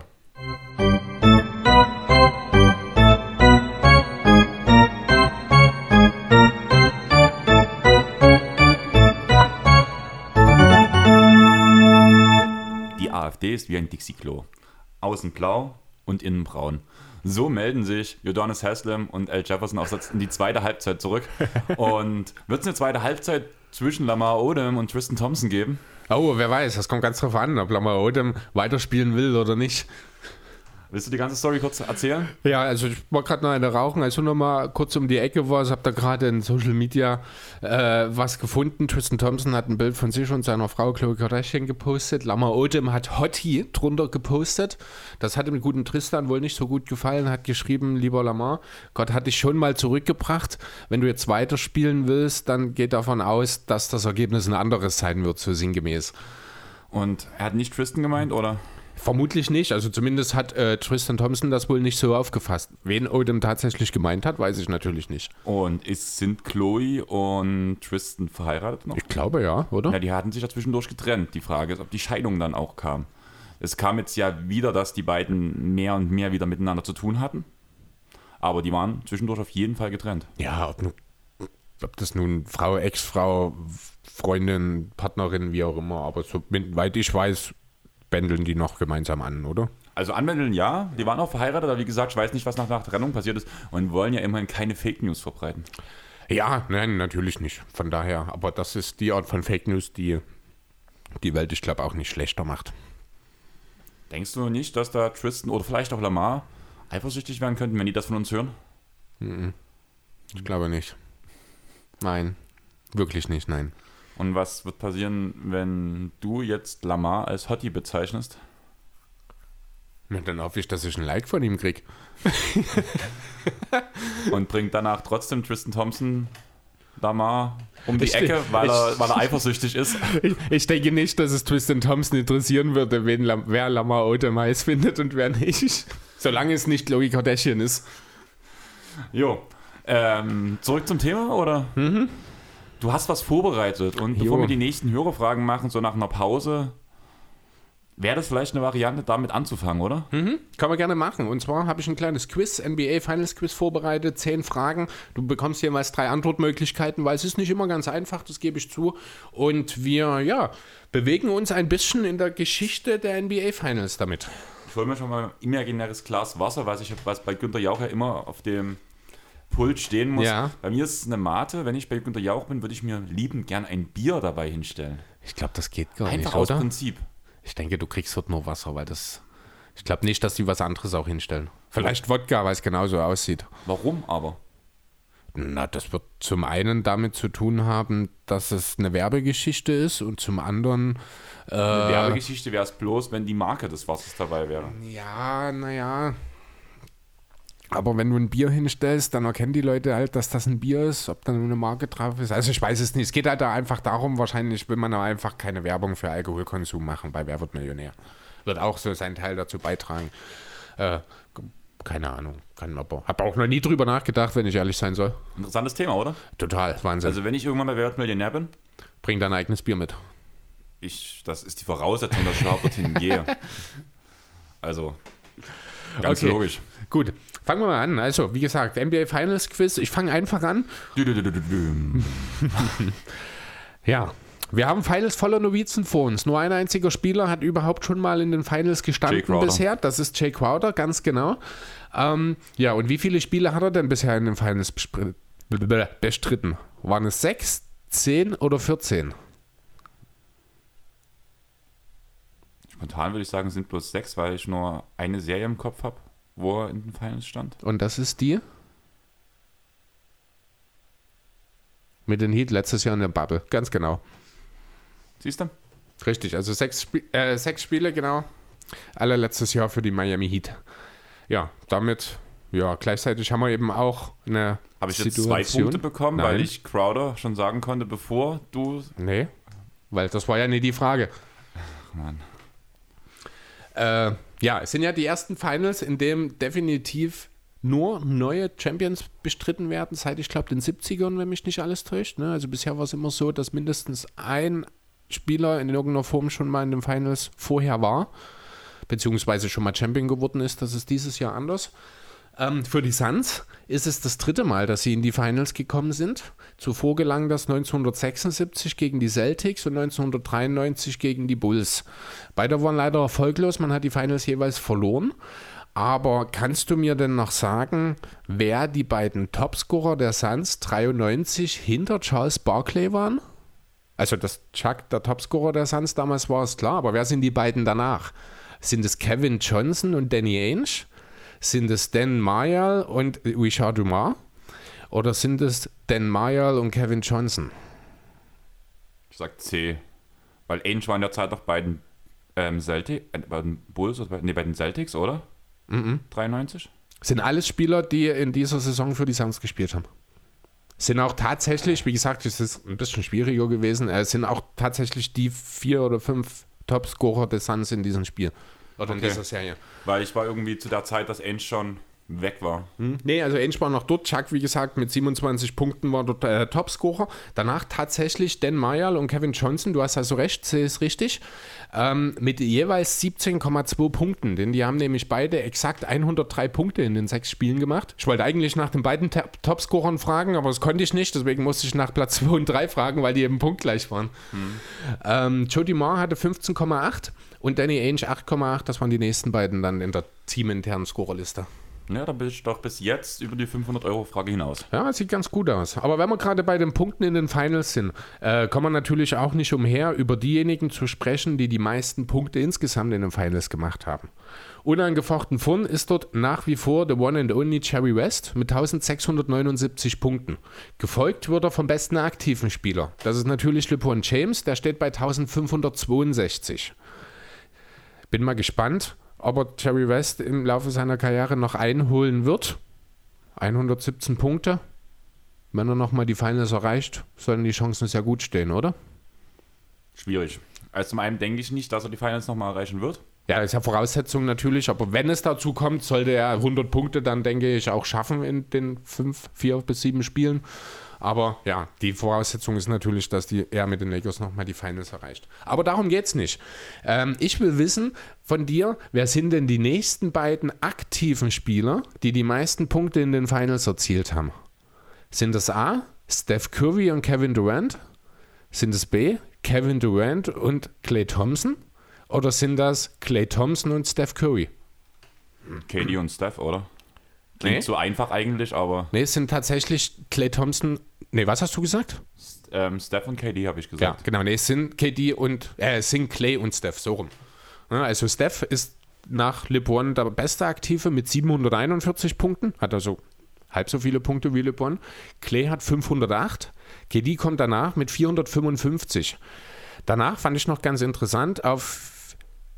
Äh, Genau, kommt dann eben Kawhi mit 362, Kyrie Irving mit 360 und dann war ich überrascht, Draymond Queen. Hat natürlich viele Finals gespielt, dadurch kommen ein paar Punkte zustande. 344 sind es insgesamt für ihn. Ja, aber wenn man viele Punkte machen will, dann äh, muss man natürlich auch die Finals erstmal erreichen. Also wenn man viele Punkte in den Finals machen will. Bill Russell ist dort äh, der Goldstandard, hat die Finals insgesamt zwölfmal erreicht. Direkt dahinter gefolgt wird er von Sam Jones, der das Ganze elfmal geschafft hat. Beide haben jeweils nur eine ihrer Finalserien verloren. Aber welche beiden Spieler sind denn die nächsten, die dann mit zehn Finalteilnahmen folgen? Sind das Magic Johnson und Jerry West? Kareem Abdul-Jabbar und LeBron James oder Tom Heimson und LeBron James?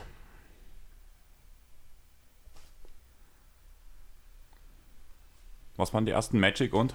Magic und Jerry West, Kareem und LeBron oder Heimson und LeBron? Ich würde spontan, also West ist ja nun der, als der Spieler verschrien, der halt sehr, sehr krass auf den Finals war und blöd gesagt der ewige Loser, weil das ja der Spieler ist mit den meisten finalen Niederlagen. Mhm. Und Magic hat ja nun die ewigen Duelle sich damals mit den Celtics geliefert. Und deswegen würde ich schon irgendwie, weil bei West sind es ja glaube ich auch neun Finals-Teilnahmen. Ich mich nicht ganz täusche. Die ganze Magic-Sache bin ich mir halt unsicher, aber ich gehe trotzdem mit Magic und West. Jetzt hast du dir selber ein Ei gelegt. Wieso? Weil du total logisch nachvollziehbar erklärt hast, dass Jerry West nur neun Finalteilnahmen hatte. Ich dich nach den zwei Spielern mit zehn Finalteilnahmen frage und du dann trotzdem Jerry West antwortest. Ich hatte irgendwie gedacht, dass du. ich, hatte, ich hatte die zehn gerade noch so halb im Kopf. Hm? Also war eigentlich alles soweit richtig. West hat äh, neun Finalteilnahmen, wie du richtig gesagt hast. Magic auch, genauso wie Tom Heimson. Äh, zehn sind tatsächlich Kareem und LeBron. Kareem hat sechs davon gewonnen, LeBron vier. Also die richtige Antwort wäre B gewesen. Naja, fast. Das war so eine typische Sammo-Antwort. Gut hergeleitet, falsch geantwortet. Viele Grüße in die Richtung. ich war irgendwie gerade darauf aus, dass du gesagt, dass du mir irgendwie noch Namen gegeben hättest mit zehn Finalteilnahmen und wer kommt hm. danach? Nee, nicht ganz. Ich habe dir die mit mehr als zehn gegeben. Jo, aber lass uns doch noch ein bisschen bei den Punkten bleiben. Ich habe zumindest ein bisschen Fachwissen reingebracht. Ja, das stimmt allerdings. Äh, diesmal soll es darum gehen. Äh, ich will noch mal kurz, ne? Zu einer Zeit, wo ich mich noch nicht oder mit der ich mich eigentlich nicht auseinandersetze, Thema Zu einer NBA Zeit, History. zu der wir noch, zu der sich mit uns noch niemand auseinandergesetzt hat. Das ist eigentlich traurig, dass ich damals 1970 wahrscheinlich, 80, sich noch niemand mit dir und mir Ja, auseinandergesetzt das hat. kann ich auch nicht so ganz verstehen. Also, Okay, gut. Ähm, ja, bleiben wir also bei den Finals. Jetzt soll es um die höchsten Siege in Finalspielen der NBA-Historie gehen. Der Rekord hierbei, die höchsten Siege, also in Finals, höchsten Finals Einzelspielsiege. Du weißt, was ich meine, ne? Ja. Höchster Sieg in einem Finalspiel. Genau. Der Rekord, den halten Michael Jordan und die Bulls von 1998. Die haben damals mit 42 Punkten Vorsprung, nämlich mit 96 zu 54 gegen die Jazz gewonnen. Aber wer hat denn den zweithöchsten Sieg in der, einer Finalserie einfangen können? Waren das die Boston Celtics 2008 gegen die Lakers? Waren das die Spurs 2013 gegen die Heat? Oder waren das die Washington, damals noch Bullets, gegen die Seattle Supersonics 1778, habe ich mir hingeschrieben. Ich gehe stark davon aus, dass ich 1978 gemeint habe. ähm, ich sag mal so, wir tun mal ein bisschen ausschweifen, kann ich gut. Ähm, reden wir als erstes mal über die Spurs gegen die Heat. Das waren immer umkämpfte Finals. Und ich glaube, wenn es so einen krassen Blowout-Sieg in der Serie gegeben hätte, wäre das stärker in Erinnerung, weil das ja, Ich gebe dir einen Hinweis. es ist da. Ähm, den höchsten Sieg habe ich genannt. Die drei, die ich dir genannt habe, sind die nächsthöchsten. Also die vier, über die wir hier reden, sind die vier höchsten Finalsiege, die es gab in den Finals. Ja, aber ich habe trotzdem das Gefühl, dass vor allem, wenn es dann auch bloß Platz 2 gewesen wäre, wäre mehr darüber geredet worden. Ähm, deswegen schwank ich zwischen Boston und Bullets. Okay. Und einfach, weil ich vor allem zu der Bullets-Serie gar nichts sagen kann und in Boston, diese Boston-Serie mit Pierce war das ja damals, Garnett und Co. Genau. Ähm, habe ich mich zwar ein bisschen mit beschäftigt, aber jetzt nicht so krass. Deswegen gehe ich einfach zu den Bullets. Ja, schade.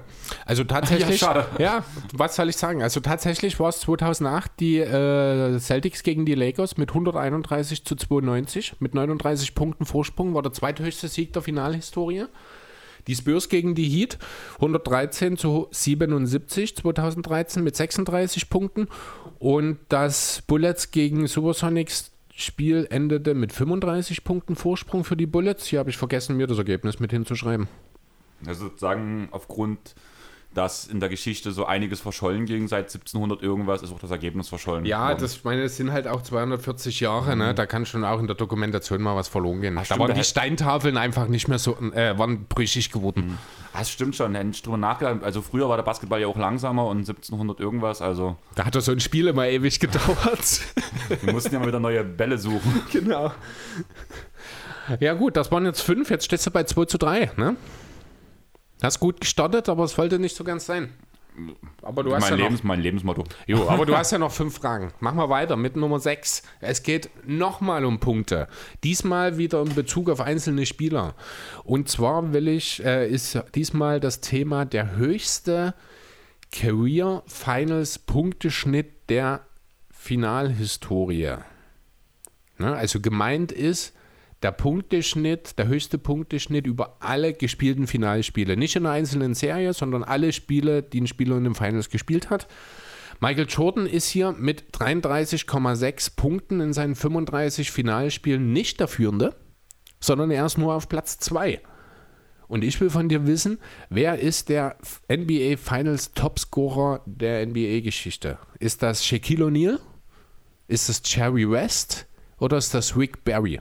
Wie gesagt, gemeint ist Punkte pro Spiel. Ähm, Shaq hatten mir, glaub mal, das gab es, glaube ich, schon mal, die, also irgendwie so darum, ich quatsch wieder um heißen Brei. Ähm, irgendein Fragenpod bei Token the Game hat sich mit dem Thema schon mal auseinandergesetzt, weshalb ich glaube, im Kopf so habe, dass ähm, Shaq rausfallen würde. Ging es damals nicht um die Regular Season, um die Scoring-Titel? Ich glaube, die Frage hatte ich sogar damals falsch geantwortet. Kann sein. Ja. Danach ähm, Rick Barry, gute alte Clipper. Mal kurz so das Arschloch der Liga, also das ist eigentlich der Pat Beverly von früher. Nur talentiert. Ja, heißt heiß. Also bei 2K ist er scheiße.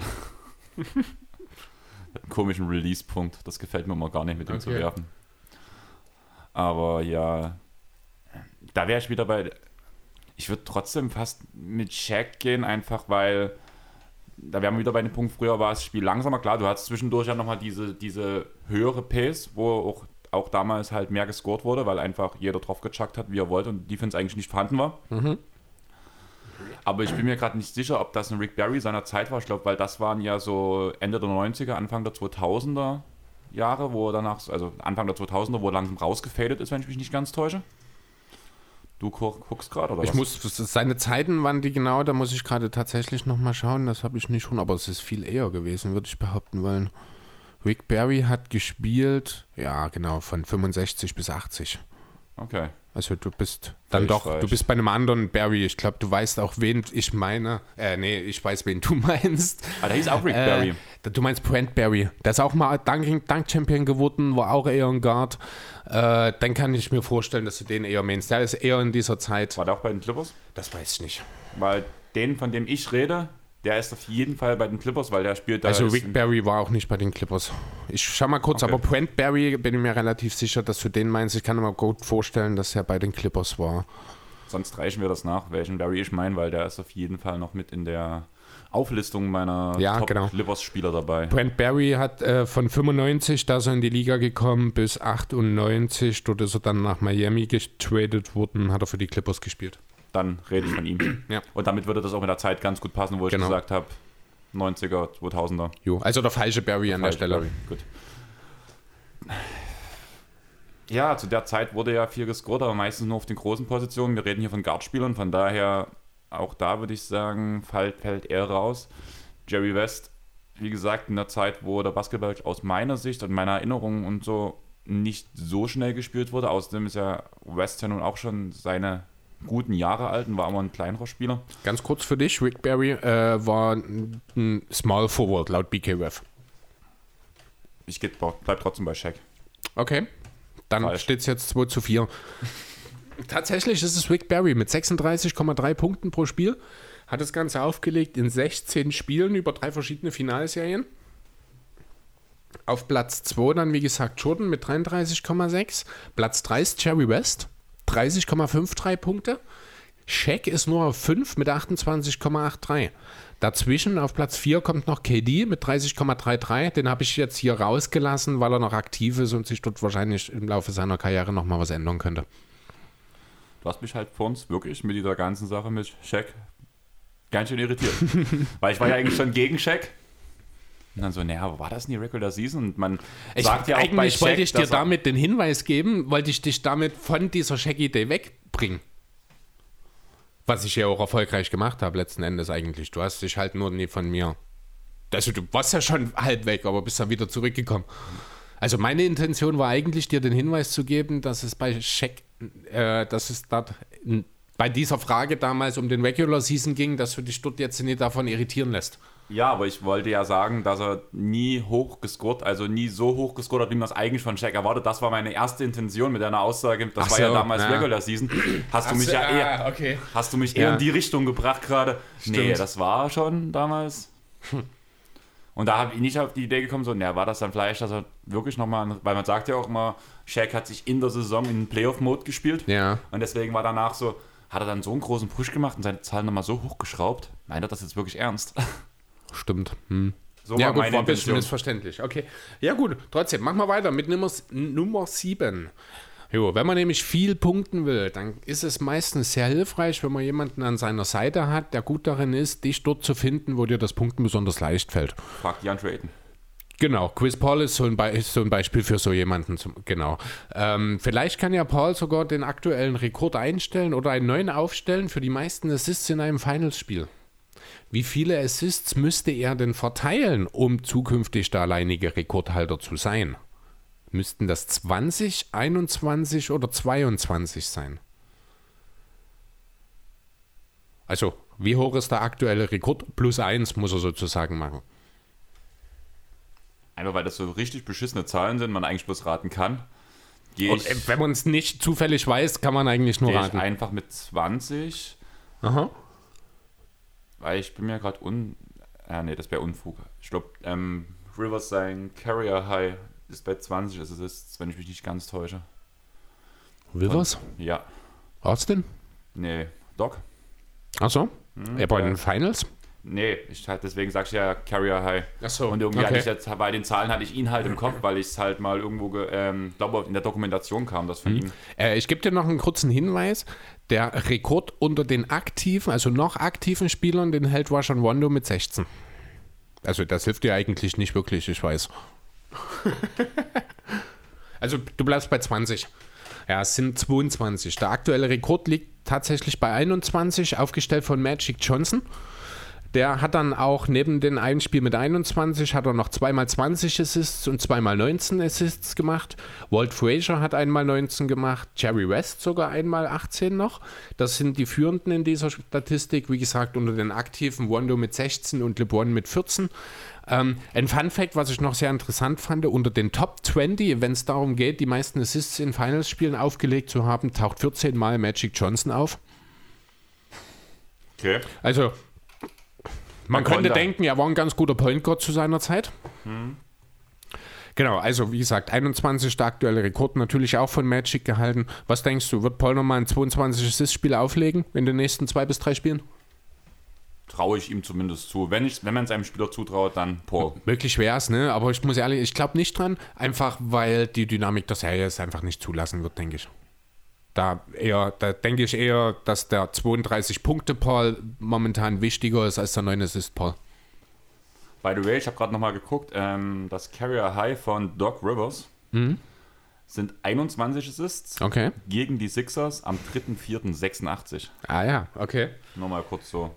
Allgemein finde ich es sehr beeindruckend, also weil alle denken bei Doc Rivers halt nur an den Coach Rivers, hat aber gegen die Supersonics auch mal 37 Punkte rausgehauen, 14 Rebounds hat er mal gemacht, Steals sein High bei 9 und war halt auch so ein Spieler, der im Schnitt trotzdem seine 10 Punkte gemacht hat, 5 Assists, 6 Assists pro Spiel, 5,7 sind es im Schnitt. Und der ja auch am Ende relativ rausgefadet ist. Bis du die Assists gesagt hast, musste ich wieder mal an Corey Poover denken. Das ist, Corey Poover wird für mich immer das Paradebeispiel sein für eine völlig absurde Career Night. Wie der auf seine 51 damals gekommen ist, ist mir völlig unklar. Ja, aber 6, also äh, Rivers hat ja so Shooting als 2-3 gespielt und dafür knapp 6 Assists pro Spiel sind ja Das nicht ist schlecht. sehr solide, ja. Genau. Also er war halt auch ein guter Spieler. Auch die drei Rebounds für die Position. 1,8 Steals im Schnitt. Das ist schon okay. Gut, drei Fragen haben wir noch. Machen wir weiter mit Nummer 8. Wenn es mal mit den Punkten nicht so klappt, kann's, ist es meistens auch hilfreich, wenn man jemanden neben sich hat, der äh, dafür sorgt, dass es noch weitere Möglichkeiten gibt, wenn der Wurf mal nicht so fällt. Quasi jemand, der sich offensiv Rebounds verholt. Brook Lopez? Kann das manchmal auch, genau. Achtmal in der Finalhistorie wurde bisher äh, es geschafft, dass ein Spieler mindestens zehn Offensiv-Rebounds in einem Finalspiel aus der Luft gegriffen hat.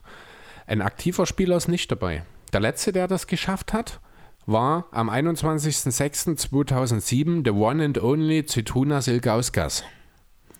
Nur zwei Spieler haben jeweils mehr als diese zehn Offensiv-Rebounds in einem Finalspiel erreicht. Wer? Sind das Alvin Hayes und Ben Wallace? Sind das Ben Wallace und Dennis Rodman? Oder sind das Dennis Rodman und Alvin Hayes? Das Ding ist, also Rodman würde ich sagen, ist zu 99% dabei. Also wäre die Frage Ben Wallace oder Alvin Hayes. Genau. Und irgendwie fühlt sich komplett verkehrt an, mit zwei undersized Big zu gehen. Allerdings wäre Wallace halt so ein Spieler, dem man es auf jeden Fall zutraut, weil er eigentlich schon irgendwo die selber die Tüte wie in Dennis Rodman hatte und denselben Einsatz gebracht hat, weil darüber hat er halt seine, sein Effort gebracht, sein, Ein- äh, seine Leistung im Spiel. Ja. Aber irgendwie klingt es zu einfach und deswegen gehe ich mit Alvin Hayes. Ja, hast du auch recht tatsächlich. Also Dennis Rodman, äh, ja, Dennis Rodman hat es zweimal geschafft. Innerhalb von neun Tagen, am 7., nee, innerhalb von einer Woche sogar, am 7. und am 16.06.1996. Alvin Hayes hat es einmal im Mai 79 geschafft. Ben Wallace hatte mal 10, aber die 11 hat er selber nie erreicht. Glück gehabt. Jo, gut, dann sind wir doch auch schon bei Frage Nummer 9. Manchmal braucht es nämlich fast gar keine Offensiv-Rebounds, weil es diesen einen Spieler gibt, bei dem in der Serie gefühlt einfach alles fällt. Die Andrew Aiden hatte an Spiel 1 so ein ähnlich, äh, so ein eindruckendes, beeindruckendes Beispiel gezeigt mit seinen 8 von 10 aus dem Feld. Auch CP3 hat nach dem ersten Spiel mit 63 Prozent, hat sich dort direkt erstmal auf Platz 3 der Liste gesetzt. Da muss man natürlich vorsichtig sein. Jetzt hat letztes, äh, letzte Nacht das Spiel stattgefunden. Die Zahlen sind jetzt hier noch nicht mit berücksichtigt. Äh, deswegen lassen wir natürlich die Spieler aus dieser Serie, die gerade läuft, aber raus. Mir geht es darum, welcher Spieler denn. Nee, Quatsch. Moment. Genau, den momentanen Bestwert mit Field Goal Quote in einer Serie, jetzt reden wir wirklich von einer einzelnen Serie, den hält Bob Quaz mit 66,7 Prozent in den sechs Spielen der Finalserie 77. Aber wer hat denn die zweitbeste Quote in einer Finalserie? Und zwar in Höhe von 60,2 Prozent erreicht. Voraussetzungen dafür sind mindestens 10 genommene Field Goals.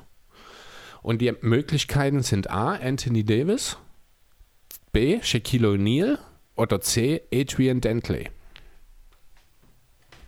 Okay, der erste Name, der mir die ganze Zeit durch den Kopf fiel, ist nicht dabei. Der wäre? Karim. Mhm. Weil ja die Vergleiche aufgezogen wurden nach dem DeAndre Ayton-Spiel. Mhm. Weil irgendwie vom Alter her und in dieser Quote und sowas, der Einzige, der das vor ihm geschafft hat, war Tim Duncan und Karim. Ja.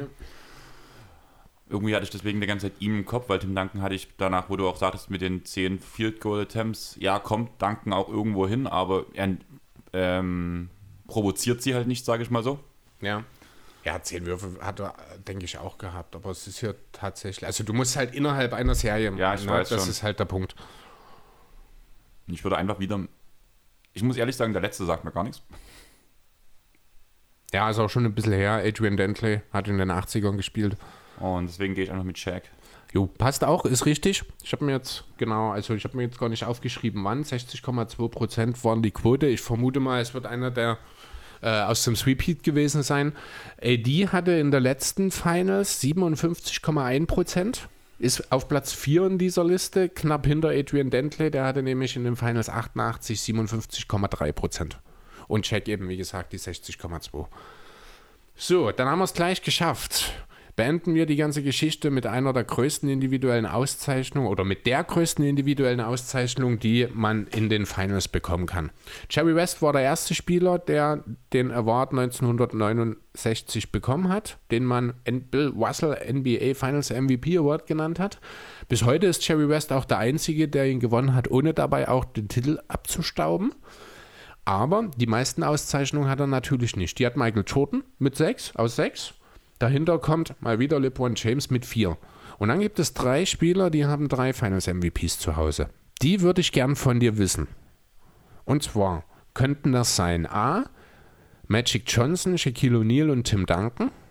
Könnten B sein Kareem Abdul-Jabbar, Shaquille O'Neal und Tim Duncan. Oder es könnten sein Willis Sweet, Tim Duncan und Kareem Abdul-Jabbar. Was war das zweite? Kareem, Shaq und Duncan. Und das erste? Magic, Shaq und Duncan. Ich gehe mit B. Also Tim Duncan ist klar, den habe ich überall genau. mit drin, der hat es auf jeden Fall. Und dann können wir es ja mal kurz auseinandernehmen. Dann habe ich. Magic hat zwei, oder?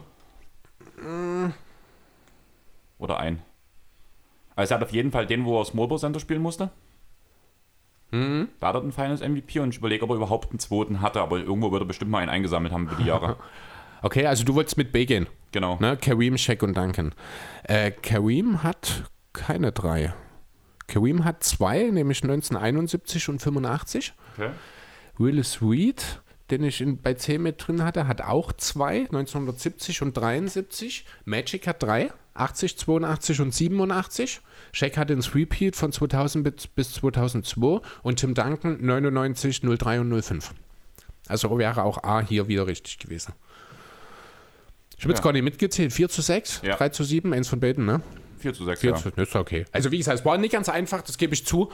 Ähm, ich bin so ein Typ, ich will bei diesem Quizzes. Mir geht es dann weniger darum, das möglichst einfach oder irgendwas zu machen. Mir geht es darum, ein bisschen Wissen zu vermitteln, deswegen auch ein bisschen Geschichten und nie immer bloß den ersten in der Liste oder sowas gefragt. Aber du hast dich gut geschlagen, muss ich sagen. Ich habe, also dadurch, dass ich mit NBA History schon immer so mein Steckenpferd hatte, von daher. Ja, ich habe ein Also bisschen mein- mehr erwartet natürlich von dir als Fachmann, aber Mein negatives Steckenpferd. Aber du hast einen Namen besonders oft jetzt gesagt in dieser Auflistung. Shaq, oder? Shaquille O'Neal. Ja. Und da haben wir auch eine Hörerfrage, Frage, flap, flap, flap, flap, flap, Frage Schön, bekommen. dass es nicht um mir so geht. Ähm, von Philly, NBA mit deutscher Brille. Ähm, wer gewinnt ein One-on-One, Embiid oder Shaq? Beide in der Prime.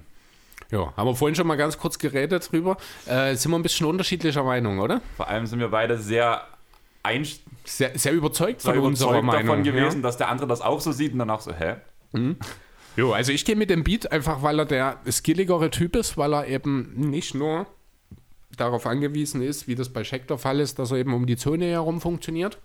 Zumal ich mir durchaus vorstellen kann, dass ein Embiid hier und da mal, sicherlich nicht äh, konsequent jeden einzelnen Angriff, aber den einen oder anderen auch gut verteidigen kann. Währenddessen kann aber eben Embiid äh, hat ein bisschen Handling, was man in einem Sender gegen Sender-Duell nicht unterschätzen sollte. Er hat ein bisschen Wurf, er ist ein filigranerer Typ, der sich besser bewegen kann, einfach mehr Skills hat. Finde ich schwierig zu sagen, weil gerade in der Prime, auch wo Shaq seine Finest MVPs abges ähm, abgesahnt hat, da war er schon ein Bulle, aber er war halt nicht so, wie man halt jetzt Ja, an Shaq denkt, sondern er war ja schon ein riesen krasser Athlet. Es war, es war schon auch irgendwie ein dicker Tänzer. Genau. Ja, das muss man. Und das, ist stimmt halt der schon. Mhm. Punkt halt auch, wo du halt sagst, ja, Beat hat definitiv den, den Vorteil Range. Muss Ja, man ganz also ehrlich sagen. ich finde auch, ähm, auch wenn das vielleicht ich da jetzt tatsächlich ein kleines bisschen Unrecht getan habe mit der Beschreibung gerade eben, aber ich finde schon, dass Embiid auch deutlich der Spieler mit mehr Skills ist. Das liegt aber auch einfach daran, ich glaube, würde Shaq heute in die Liga kommen, wäre das auch nochmal anders, weil er anders ausgebildet worden wäre. Äh, mehr Skills, ja, aber die Skills, die die jeweiligen Spieler haben, blöd gesagt, Die Kernskills eines Centers sind bei Center besser ausge äh, bei Shaq besser ausgeprägt, das steht außer Frage. allgemein finde ich das Niveau der Skills, die die Spieler haben, hat Shaq seine Skills auf einem höheren Niveau. Ja. Also kein einziger, blöd gesagt, immer jetzt bei ähm, zum Beispiel Blocken sind, Rim Protection, sind wir uns einig, dass da Shaq der bessere Spieler ist? Ähm, Ich nee. weiß, dass Embiid auch ein guter Spieler ist am, am Rim, aber Shaq ist ja schon eine Macht Also, gewesen. Es, ich finde, man muss hier auch nochmal Unterschied machen zwischen Blocken und Rim Protection. Denn in Sachen Rim Protection gehe ich einfach aufgrund der besseren Agilität mit dem Beat, weil der einfach auch eine höhere Bewegungsradius hat, um den Ring zu beschützen. Ja, aber ich muss halt ehrlich sagen, gerade in der Corona-Zeit, wo keine Spiele waren, wo auch der League Pass die ganzen alten Finals-Spiele nochmal in HD rausgebracht hat und man konnte es ja auf YouTube teilweise gucken, wo dann solche Spiele veröffentlicht wurden. Ich war, ich habe mich ja da- davor nie mit diesen historischen Spielen so beschäftigt. Ich war extrem überrascht, wie agil, wie athletisch ein Shaquille O'Neal ist und wie schnell er auch war. Und ich finde, im Vergleich dazu stinkt Embiid ab. Meinst du? Also alle Defense-Skills, muss ich sagen, gebe ich zu 100% Check. Nee, das Was mir also, Gedanken nee, macht, ähm, da Embiid muss ich. da lass mich ganz kurz ausreden. Okay. Was in der Offensive dann das Schwierige ist, Wurf kreieren, bin ich der Meinung, kann Ja. Embiid besser. Einfach weil er den Wurf hat, weil er ein gewisses Teil Handling hat. Guck dir einfach die Fadeaways an. Zum Beispiel, Midrange, genau, ja. genau.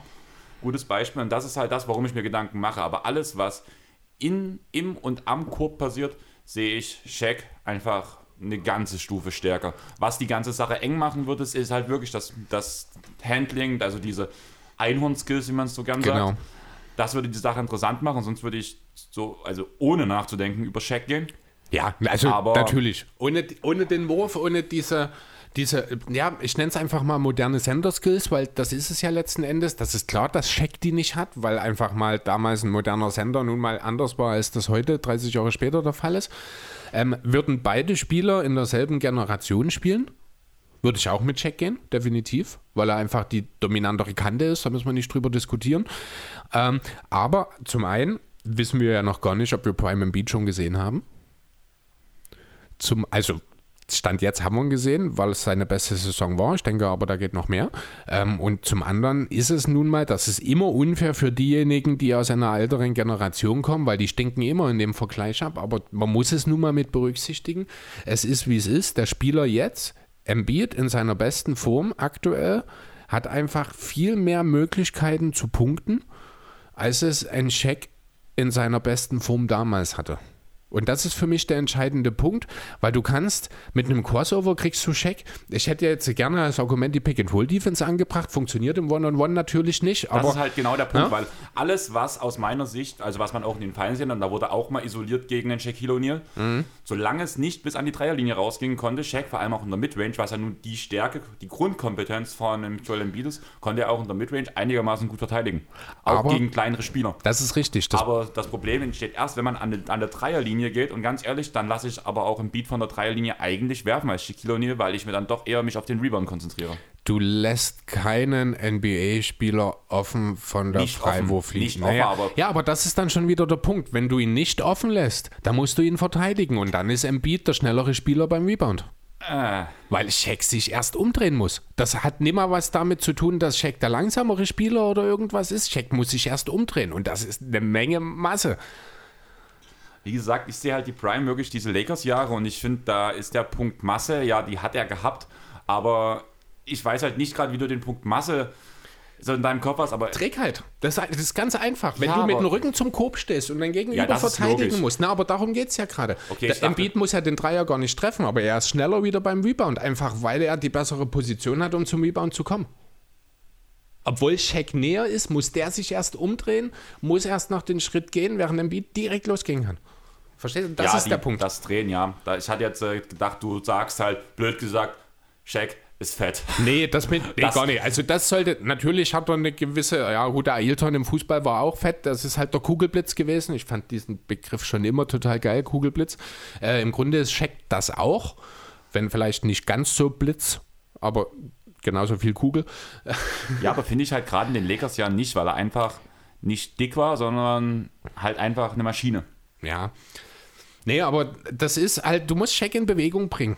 Und Embiid kann das. Deswegen würde ich an der Stelle im Endeffekt, ich würde nicht deutlich, aber leicht mit Embiid gehen. Nicht, weil er der bessere Spieler ist, sondern weil er mehr Möglichkeiten hat. Wie gesagt, dieses Midrange-Game habe ich vorhin schon ausgeführt, dieses Handling, was er zum Teil mitbringt, sehe ich als Problem, aber ich glaube, dass Shaq in seiner ganzen Grundgeskilltheit einfach so weit über ihm steht, um das halt Du, du musst das mal so sehen, so ein One-on-One beginnt auch an der Dreierlinie. Ja, ich Shaq weiß. muss erst mal bis zum Korb kommen. Ja, das Ding ist aber da. Ja. Ne? Also das darfst du ja auch nicht unterschätzen. Der wird nicht immer einfach bloß, wie er das vielleicht mit einem Tyrese Maxi meinetwegen oder mit einem Guard oder sowas, den nimmt er halt an der Dreierlinie auf den Rücken und schiebt ihn so lange vor, bis er unterm Korb ist. Das wird mit einem Embiid eben auch nicht funktionieren. Er muss dort wirklich arbeiten, um überhaupt erstmal bis zum Korb zu kommen. Es gibt keine Entry-Pässe. Ja, das ist ein Problem. Ne? Da gebe ich dir recht. Also damit könntest du die Chance haben. Aber ja, das hast du mich gerade ein bisschen, muss ich sagen. Also alles andere so, wenn du so diese, also es gibt ja auch verschiedene Übungen zum Beispiel, auch, also das kenne ich auch auf dem Handball, dass du einen Zuspieler hast, blöd gesagt, der aber nichts anderes machen darf, dann könnte man drüber Dann sind reden. wir wieder an, weil dann kannst du dich im Post positionieren, natürlich, aber das ist es ja nicht. In einem One-on-One, das beginnt halt draußen am Ja. Perimeter und dann sehe ich eher Embiid an Shake vorbeigehen als umgedreht. Ja, gebe ich dir recht. Einfach weil das Handling fehlt. Ja, genau. Ähm, nächste Frage. Mhm. Ähm, wir müssen ein bisschen auf die Tube drücken, sonst knacken wir wieder die zwei Stunden. Sind wir schon wieder soweit? Wir sind bei anderthalb Stunden. Naja, so viel haben wir ja nicht mehr, ne? Ja, wir haben noch zweieinhalb, ein, anderthalb Fra äh, zweieinhalb Fragen, sagen wir so. Machen wir erstmal die von Sandro. Ja, möchtest du vorlesen? Welche Mannschaft kann im nächsten Jahr positiv überraschen? Äh, ich habe sie mir gestern kurz durchgelesen, die Frage. Ich habe aber ehrlich gesagt nicht drüber nachgedacht. Mir fällt Wie jetzt immer, spontan auch eigentlich keine so richtig ein. Mein erster Gedanke gestern waren irgendwie trotzdem wieder die Hawks, die trotzdem als Überraschung dastehen würden, wenn sie nächstes Jahr wieder in der zweiten Playoff-Runde stehen gefühlt. Kannst du sagen, die Knicks auch? Ähm, nee, die Knicks sehe ich überhaupt nicht als positive Überraschung. Die werden kämpfen müssen, um überhaupt wieder in die Playoffs zu kommen, wenn ich ehrlich sein soll. Ich glaube, sie kommen in die Playoffs und das ist für mich eine positive Überraschung, weil Ja. je nachdem, was am Kader gemacht wird, mit dem aktuellen Kader würde ich sie nicht in die Playoffs tippen. Nee, naja, mit Und dem aktuellen das- Kader haben wir sie ja auch nicht in die Playoffs getippt. genau. Ne? Und da wäre ich halt genau wieder und deswegen, Jo. Ja. Was ich mir vorstellen könnte, aber das habe ich auch letztes Jahr schon gesagt, deswegen mache ich so ein bisschen, ja, ich will nicht sagen widerwillig, aber schnell die Pacers. Jetzt mit wieder einem neuen Coach, mit Rick Carlisle, aber wahrscheinlich nochmal in besserer Voraussetzung, als wir das letztes Jahr ohnehin schon dachten mit Björkwen. Deswegen, was du dachtest. Was ich dachte, ihn ja, stimmt. Ich warst ja, ich kannte ihn halt nicht als Coach und wusste, du hast mich dann so ein bisschen positiv zugeredet. Am Ende, am Ende habe ich gemerkt, dass du eigentlich nur Scheiße erzählt hast. hey, ich habe das mir auch nicht ausgedacht. Ich habe das auch mir zusammen recherchiert. Von daher mal alle Scheiße erzählt. Also es ist ja nicht so, dass wir die Einzige oder ich der Einzige war, der da sehr viel Potenzial gesehen hat bei den Pacers. Die sind ja allgemein sehr euphorisch betrachtet worden und waren häufig als Dark Horse im Osten bezeichnet. Ja, aber ich muss das ein bisschen reindrücken. Ja, ich weiß, kannst du ja gerne machen. Was von dir kommt, weiß ich ja, dass es keine Bedeutung hat. Ja, ist okay. Ähm, ja, wer könnte, was denkst du denn, wer könnte denn überraschen? Minnesota. Die Timberwolves sind so ein Team, bei dem ich ja das eigentlich jedes Jahr in irgendeiner Form überrascht, meistens negativ. Deswegen wäre eine positive Überraschung ja irgendwie auch schon, wenn man lange um die Playoffs mitspielt. Ähm, ich bin der Meinung, sie schaffen nächstes Jahr die Playoffs. Äh, sie müssen. Also es gibt für dieses Team keine Ausreden mehr nächstes Jahr. Ja, aber das Ding ist, dass nicht viel am Kader geändert werden kann, außer durch Trades. Muss ja nicht, weil der Kader ja bisher in der Zusammenstellung kaum zusammengespielt hat. Genau, aber selbst mit dieser Kaderzusammenstellung haben auch alle vor dieser Saison gesagt, der Kader passt nicht zusammen, die Defense passt nicht, die haben kein Playoff-Potenzial. Und Es gab ganz, ganz wenige, die den ähm, Minnesota Timberwolves wirklich die Playoffs zugesprochen haben. Ähm, auch in unserem Power-Ranking hast du mich ja ganz schön runterreden müssen von den Timberwolves. Ja. Auch, wie man jetzt am Ende sieht, zu Recht. Mhm. Aber auch diese Saison würde ich sagen, sie werden versuchen, einen Push Richtung Playoffs zu machen. Sie haben das Potenzial dazu, alle einfach durch diese Urgewalt Carl Anthony Towns in der Offensive, haben sie das Potenzial in der Offensive wirklich äh, in die Playoffs zu kommen. Allerdings ist der Westen halt einfach so dicht besetzt, dass da alle Teams irgendwo angreifen können, außer OKC, Houston und sagen mir außer OKC und Houston. Außer OKC und Houston eigentlich, ja.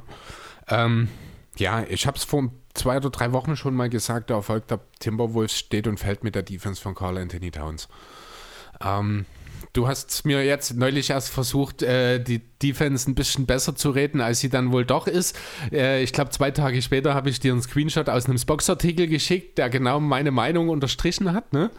Ja, aber ich, ich finde, der wird zu negativ gesehen. Ich Also finde, es- man kann nicht negativ gesehen werden, wenn man negativ ist. Doch. Also, Du kannst das- die Spiele immer noch mehr schlechter machen.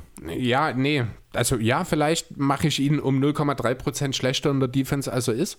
Vielleicht ist er eigentlich eine 1 und keine 0,5. Auf einer Skala von 1 bis 10. Oder von 0 bis 10 in dem Fall. Sag mal so, auf einer Skala von 1 bis 10 t- tue ich Towns so auf einer 4 ungefähr ansiedeln. Aber eine 4 ist fast ein durchschnittlicher Verteidiger. No? Und deswegen ist er ein leicht unterdurchschnittlicher Aber Verteidiger. er ist kein leicht unterdurchschnittlicher Verteidiger. Er ist weniger als das. Ja, aber es liegt halt Und auch sehr seh am halt- Defensivkonzept ringsherum. Du kannst nein. nicht alles auf Ein- einen Spieler ein, abwälzen. Ein, ein Center mit diesen Voraussetzungen. Müsste eine 10 ein- sein. Ja, ganz genau. Und das ist das. Und solange er nicht mal in der Lage ist, also er muss keine 10 sein, mir würde eine, eine 8 würde mir schon völlig reichen. Ich meine, eine 10, das ist Embiid Gobert-Niveau, das erwarte ich nicht mehr. Aber ich erwarte schon, dass er ein besserer Verteidiger ist als Tony Bradley. Und ich finde, da ist nicht zu viel verlangt. Und solange das nie passiert, weil er ist, neben Michael Beasley, das sind wahrscheinlich, und Rubio, sind das wahrscheinlich die einzigen wirklich brauchbaren Verteidiger. Edwards wird da vielleicht mal irgendwann noch reinwachsen. Ich weiß nicht, ob auf der Power Forward Rotation irgendwo mal noch ein überdurchschnittlicher Verteidiger rumkommen kann. Äh, ob da McDaniels oder Hernan Gomez dazu in der Lage sind, glaube ich aber ehrlich gesagt nicht. Dann Von, eher McDaniels. Also er hat gute Anlagen dann gezeigt. eher der, genau. Einfach weil er auch noch jung ist und noch viel dazulernen kann. Ja, aber ja, am Ende steht und fällt die Defense nur mal mit deinem Sender und mit deinem Point Guard. Und wenn dein Point Guard D'Angelo Russell ist, wenn du Rubio von der Bank bringst, dann bleibt es bei Carl Anthony Towns hängen. Theoretisch müsste eine Kombination aus Rubio und Towns müsste die Hälfte der Liga ohne weiteres erste Mal defensiv einschränken können. Das ist, tut mir leid, aber ich nehme Minnesota Nee, also ich muss, ich habe auch mittlerweile echt eine gewisse Abneigung gegen Carl Anthony Towns und seine Defensivallergie entwickelt. Ja, aber das ist, glaube ich, auch so ein bisschen aufgrund dieser Feindschaften standen einfach mit Embiid. Also da Nee, das hat, da, nee, das hat damit, das hat mal. damit wirklich nichts zu tun. Das ist, es ist, ich glaube, zwei Jahre jetzt her, dass die komplette NBA-Landschaft der, äh, der Meinung war, Carl Anthony Towns ist der Spieler, um den ich in Zukunft mein Team aufbauen wollte. Das ist zwei oder dreimal in Folge ist er von den GMs zu diesem Spieler gewählt worden.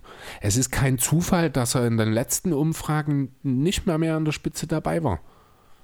Es sind aber auch gute Spieler hinzugekommen. Also in Luka Doncic wo damals Karl in die Townsend Liga gekommen ist, wäre der zeitgleich mit Luka Doncic hätten sich trotzdem alle für Luka entschieden. Ja, natürlich, aber das sind halt auch andere Spieler, die dann inzwischen an ihm vorbeigegangen sind. Einfach weil sie einfach, und das, das sind nicht mal talentiertere Spieler, das sind einfach Spieler, die mehr Einsatz zeigen. Ne, das ist, ich will ihm ja auch gar nicht abstreiten, dass er nicht in der Lage dazu wäre. Ich sage ihm einfach, und das ist ein ganz klarer, ja, von mir aus kann man es auch Angriff nennen, er will nicht mehr. Denn dass er nicht mehr kann, kann mir niemand erzählen. Ne? Und klar, das kommt ein bisschen darauf an, die Umstände in Minnesota waren doof, da gab es dann diese Coaching-Geschichte, er hat in anderthalb Jahren nur ein, nur sechs Spiele mit Dilo zusammengespielt. Klar, jetzt kam Anthony Edwards, der da einen Haufen Würfe auch übernommen hat, das wird ihm auch nicht unbedingt gefallen haben. Ja, aber du siehst, das komplette Gegenteil dazu ist die Andre Aiden. Ja, und das ist, und wenn ich die Entwicklung von DeAndre Ayton in den letzten zwei Jahren vergleiche mit der Entwicklung, die in Carl Anthony Towns in den sieben Jahren, die er jetzt in der Liga gemacht, äh, ist, gemacht hat, dann kann ich Carl Anthony Towns einfach nicht mehr positiv bewerten. Weil er offensiv nicht gut genug zu sein scheint, um sein Team auf die nächste Stufe zu bringen und defensiv nicht mal ansatzweise gut genug ist, um sein Team überhaupt erstmal relevant zu halten. Wobei das mit dem Offensiven, das setze ich jetzt mal in Klammern, in Fragezeichen, denn das offensive Talent, wie gesagt, ist nach wie vor unbestritten und das hat er auch schon gezeigt, aber hinten eben gar nicht. Und das ist der Grund, warum sie positiv überraschen werden nächste Saison. Wie, wie gesagt, wenn, das ist durchaus möglich. Wenn er auf einmal anfängt zu verteidigen, dann sind die Timberwolves ein Playoff-Team. Da muss man ganz klar sagen, das Talent dafür ist da. Aber es steht und fällt mit ihm. Wo ist denn Carl Anthony Towns Trikot, Niemals. wenn er eine durchschnittliche Defense spielt? Wenn Carl Anthony Towns irgendwann mal Defensive Player of the Year oder nee, Quatsch, All NBA, nee, All Defense Third Team. Aber das finde ich sollte eben auch wirklich Hast für ihn. Third oder First gesagt? Third. Das es gibt kein drittes. Ach stimmt, das hat man jetzt auch erst, ne? Verdammt. Ja, okay, nee, dann funktioniert das natürlich auch nicht.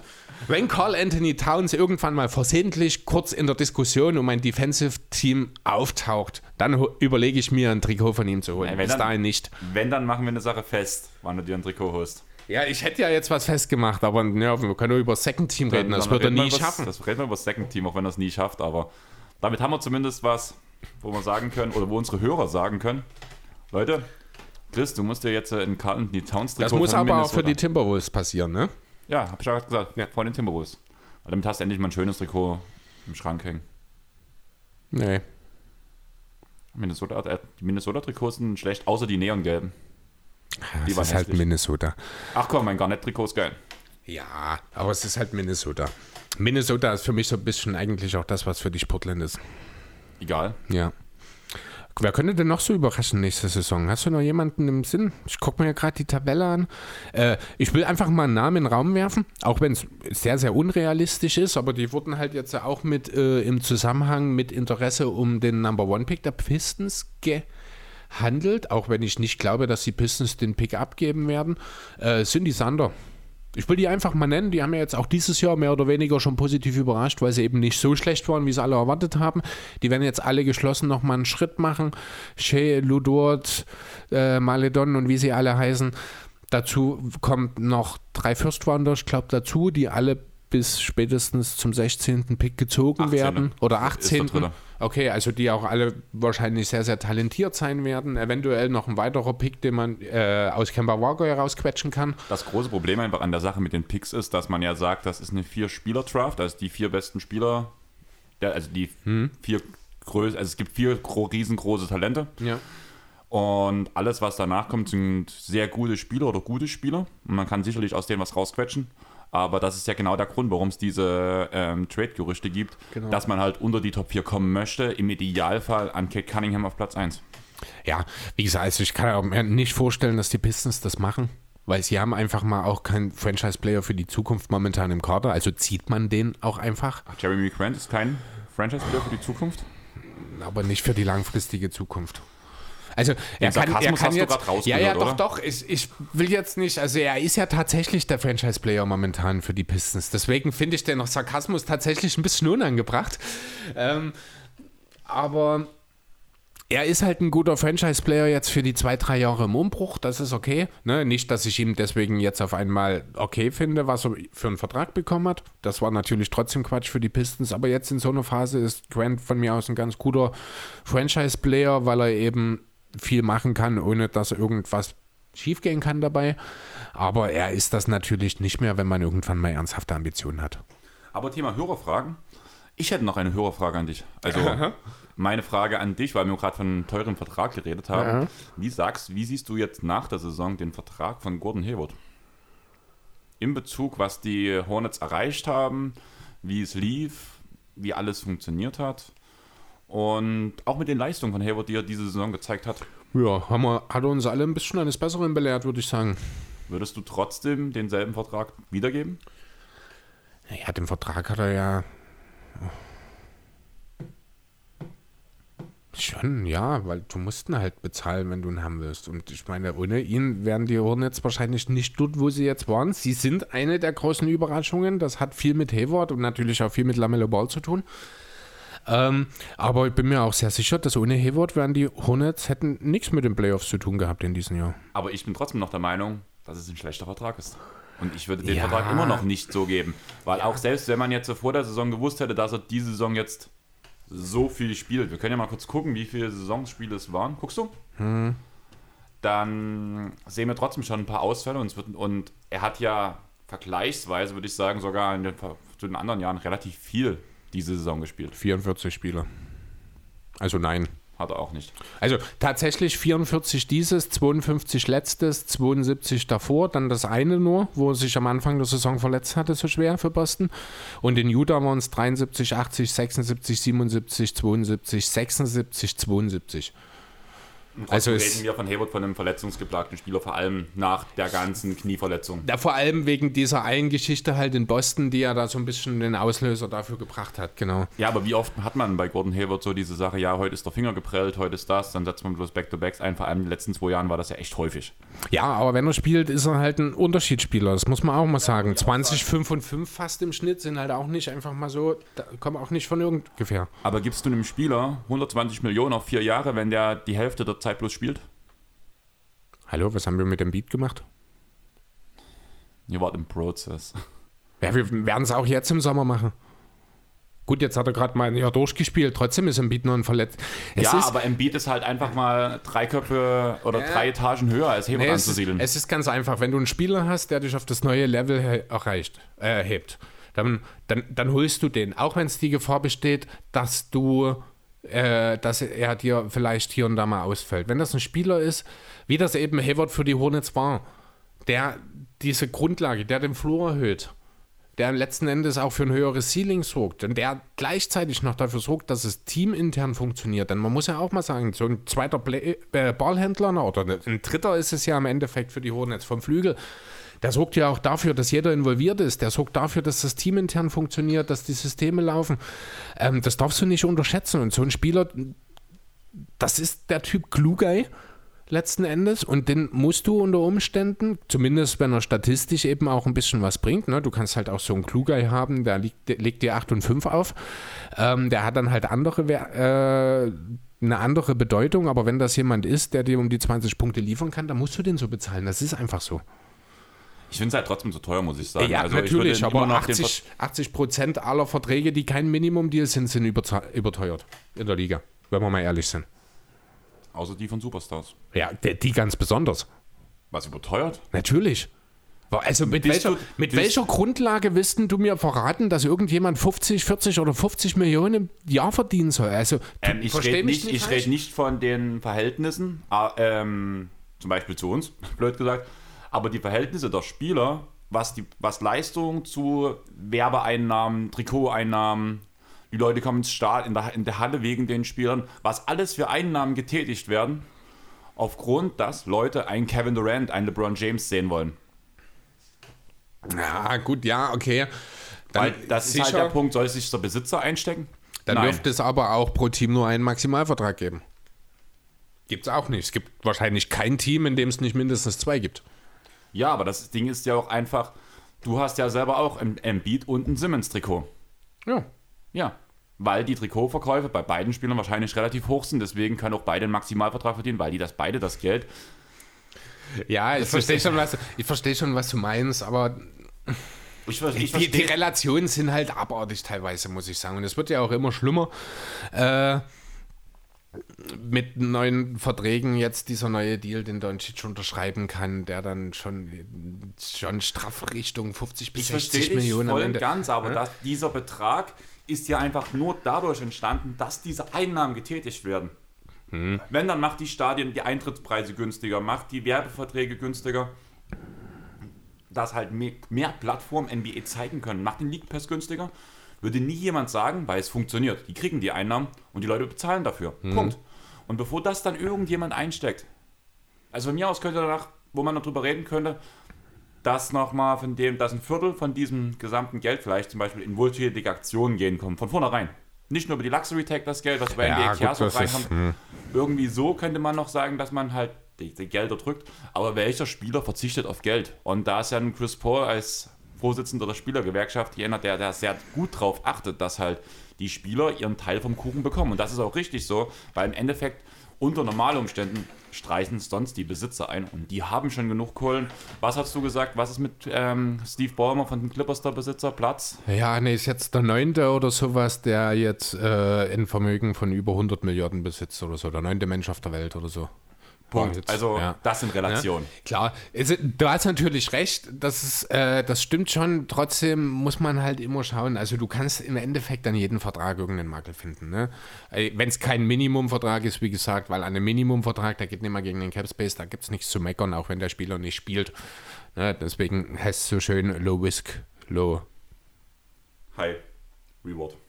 Ja, genau. Ähm, ja, pff, ist Hayward jetzt deswegen überbezahlt? Ja, sicher ein bisschen. Würde ich ihm an Hornets Stelle denselben Vertrag wiedergeben? Jetzt rückblickend, ja, würde ich, definitiv. Ja, aber das Ding ist, da da geht halt noch drei Jahre und ich frage mich, ob. Ja, ist aber okay. Das sind die drei Jahre, die bekommt jetzt das Team um Lamello und PJ Washington und Miles Bridges. Äh, Miles Bridges. Miles? Ja, Miles ist es genau. Um sich zu entwickeln und sich anleiten lassen, auch von einem Gordon Hayward. Ich finde das okay. Und dann, wenn der Vertrag von Hayward ausläuft, dann muss es aber eben in die Vollen gehen. Vielleicht ist er ein Jahr zu lang, weil bis dahin hat man Lamello unter, äh, wieder unter Vertrag genommen. Das heißt, da, also einen neuen Vertrag gegeben, was ein Maximaldeal sein wird. Da hätte man vielleicht mit einem Jahr weniger Cap-technisch ein bisschen besser arbeiten können. Aber ansonsten, ja, ich habe sehr schlecht über ihn. Wir haben, ich glaube, sogar eine Folge vor der Saison nach seinem Vertrag benannt. 120 Millionen für ein Halleluja oder sowas, ne? Richtig. Mit dem wunderschönen Profilbild. Ja, genau. Ähm, aber ja, Dinge können sich ändern. Jetzt im Nachhinein würde ich den Deal wieder so machen, muss ich ganz ehrlich sagen. Das heißt, du willst Lars jetzt Zuspruch geben? Ja, ja, schon. Apropos Lars, vielleicht, da kann ich noch mal ganz kurz, ich hab's, finde ich so auf die Schnelle. Wir sind gestern bei Facebook, habe ich was gesehen, da muss ich kurz rein. Ähm, pass auf, und zwar ähm, Start Bench Cut, all in der Prime. Blake Griffin, Dwight Howard, DeMarcus Cousins. Schwierig. Also, Also die ähm, Frage zum Beispiel auch bei Blake, kannst du jetzt schon mal nachdenken, was war Blake seine Prime? Also, ähm, ich hab's, mir ist es aufgefallen, als ich halt Lost Kommentar, der hat halt Prime D12 vor Boogie vor Blake. Da habe ich gesagt, äh, Blake über Boogie all day long. Also Prime Blake würde ich immer über Prime Boogie nehmen. Ja, aber Prime Boogie war eine Macht und konnte, hatte einen Wurf dazu, hatte halt genauso wenig Defense wie Blake. Und Aber Blake war der Allround etwas bessere Spieler, war ja, ein besserer war der, Playmaker. Der weiße LeBron James hat man ja ab und zu gesagt zu Blake. Ja, also ich finde Prime Blake auf jeden Fall über Boogie, über Prime Twyer, Twoward, Dwight Howard, äh, darüber lässt sich tatsächlich diskutieren. Ich glaube, da würde ich auch mit Magic Dwight gehen. Ich finde das Blake? echt schwierig, weil erstmal ist wirklich für mich die Frage, was ist Blake seine Prime? Du hast diesen dominanten Highflyer gehabt. Ist das seine Prime-Zeit? Weil das war ja auch, wo er extrem gut war und wo auch viele Erfolge, vor allem die auf Blake seine Schultern gingen, gel, ähm, gelastet wurden. Oder ist dann der Prime Blake, wo er angefangen hat von draußen zu werfen und danach seine 35% von draußen geworfen hat? Ist das dann wieder dieser ähm, Brian Blake? Genau, also Brian Blake zum Beispiel, ich habe mir jetzt mal die Zahlen bei BKRF, das ist jetzt die Saison, in der er zu den Pistons getradet wurde. Da hat er für die Clippers aufgelegt, zuletzt 22,6, 8 Rebounds, 5 Assists. Bei 44% aus dem Feld, 34% Dreierquote. Das ist jetzt so das. Oder man könnte natürlich weiter vorne gehen. Das ist dann noch der Blake ohne Wurf quasi mit 24 und 10, 22 und 10 Das am ist der Anfang Punkt, was ich, seiner das ist das, Saison. was ich meine. Was ist nun der Also ich würde mit dem äh, tatsächlich mit dem älteren Blake gehen, weil dort, da sind wir wieder bei dem Thema Skilled, was wir schon bei Embiid und Check vorhin hatten. Äh, für mich ist ein Spieler mit mehr Möglichkeiten auch immer ein besserer Spieler. Also da da- bin ich an dem Punkt, dass ich diesen Blake, also den sehe ich auch als Brian Blake, Mhm. den sehe ich sogar über Dwight. Darüber lässt sich, also für mich, was ich als erstes gedacht habe in dem Punkt, war, Boogie fällt raus. Also da musste ich auch, das war für mich so der erste Eindruck, Boogie fällt in dieser Diskussion raus, er ist ganz klar der Dritte. Finde ich, also auf den ersten Blick ja.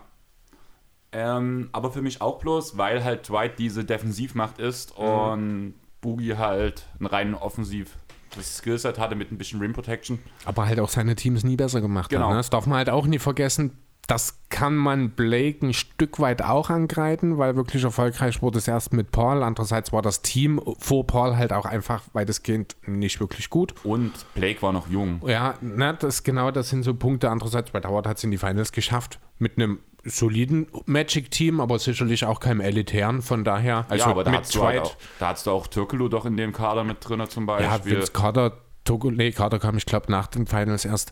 Ähm, du hast halt auf jeden Fall einen Kader, der halt von, von jungen, talentierten Spielern bis halt JJ Reddick. zu ähm, einfach erfahrenen Veteranen, die halt das Team anleiten können. Ja, vor allem war, äh, na klar, Jameer Nelson war Point Guard damals noch, äh, Rashard Lewis war dort in dem Team drin, Al Harrington. Ähm, ja, ist das so war halt, aber es, ja, aber es war halt ein Team, das ist halt komplett auf Dwight Howard ausgelegt worden und das machst du halt nur, wenn du den Spieler hast, auf den du dein Team auslegen kannst. Ne? Das spricht ja dann eigentlich auch wieder eher für Brian Dwight. Wurde ja bei, aber bei Blake halt auch irgendwo gemacht, dass um diese Wurde Lob es das? Oder wurde es um Paul aufgebaut? Ich Oder wo ist sagen, Blob City nur wegen Chris Paul entstanden? es ist schwierig. Äh, man hat ja vorher schon Jamal Crawford gehabt, vor Paul.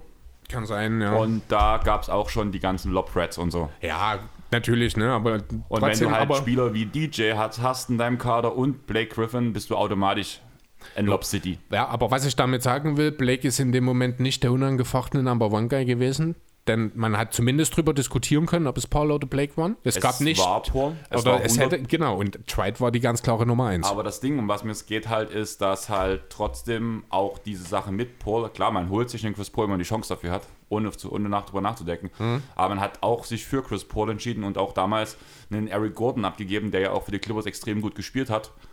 Einfach aus dem Grund, man hat einen Spieler bekommen, der gut zu Blake passt. Einfach. Ja, es war halt auch einfach mal der beste Point Guard der Liga. Genau. Ja, also da ist es egal, ob der zu Blake passt oder nicht, den holst du dir. Wenn es ein Point Guard ist, passt das am Ende sowieso. Ne?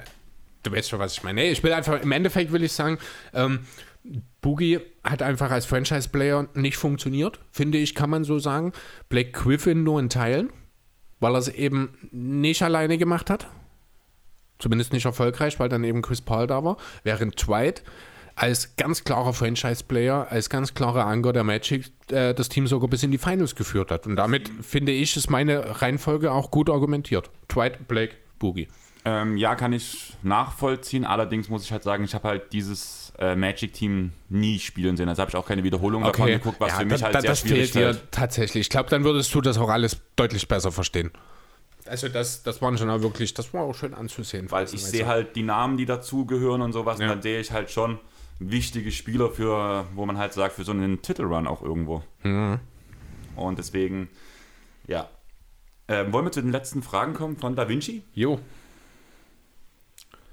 Ähm, ich sag einfach mal, eventuelle Trade-Prognosen oder wie würde ein mögliches OKC-Team aussehen?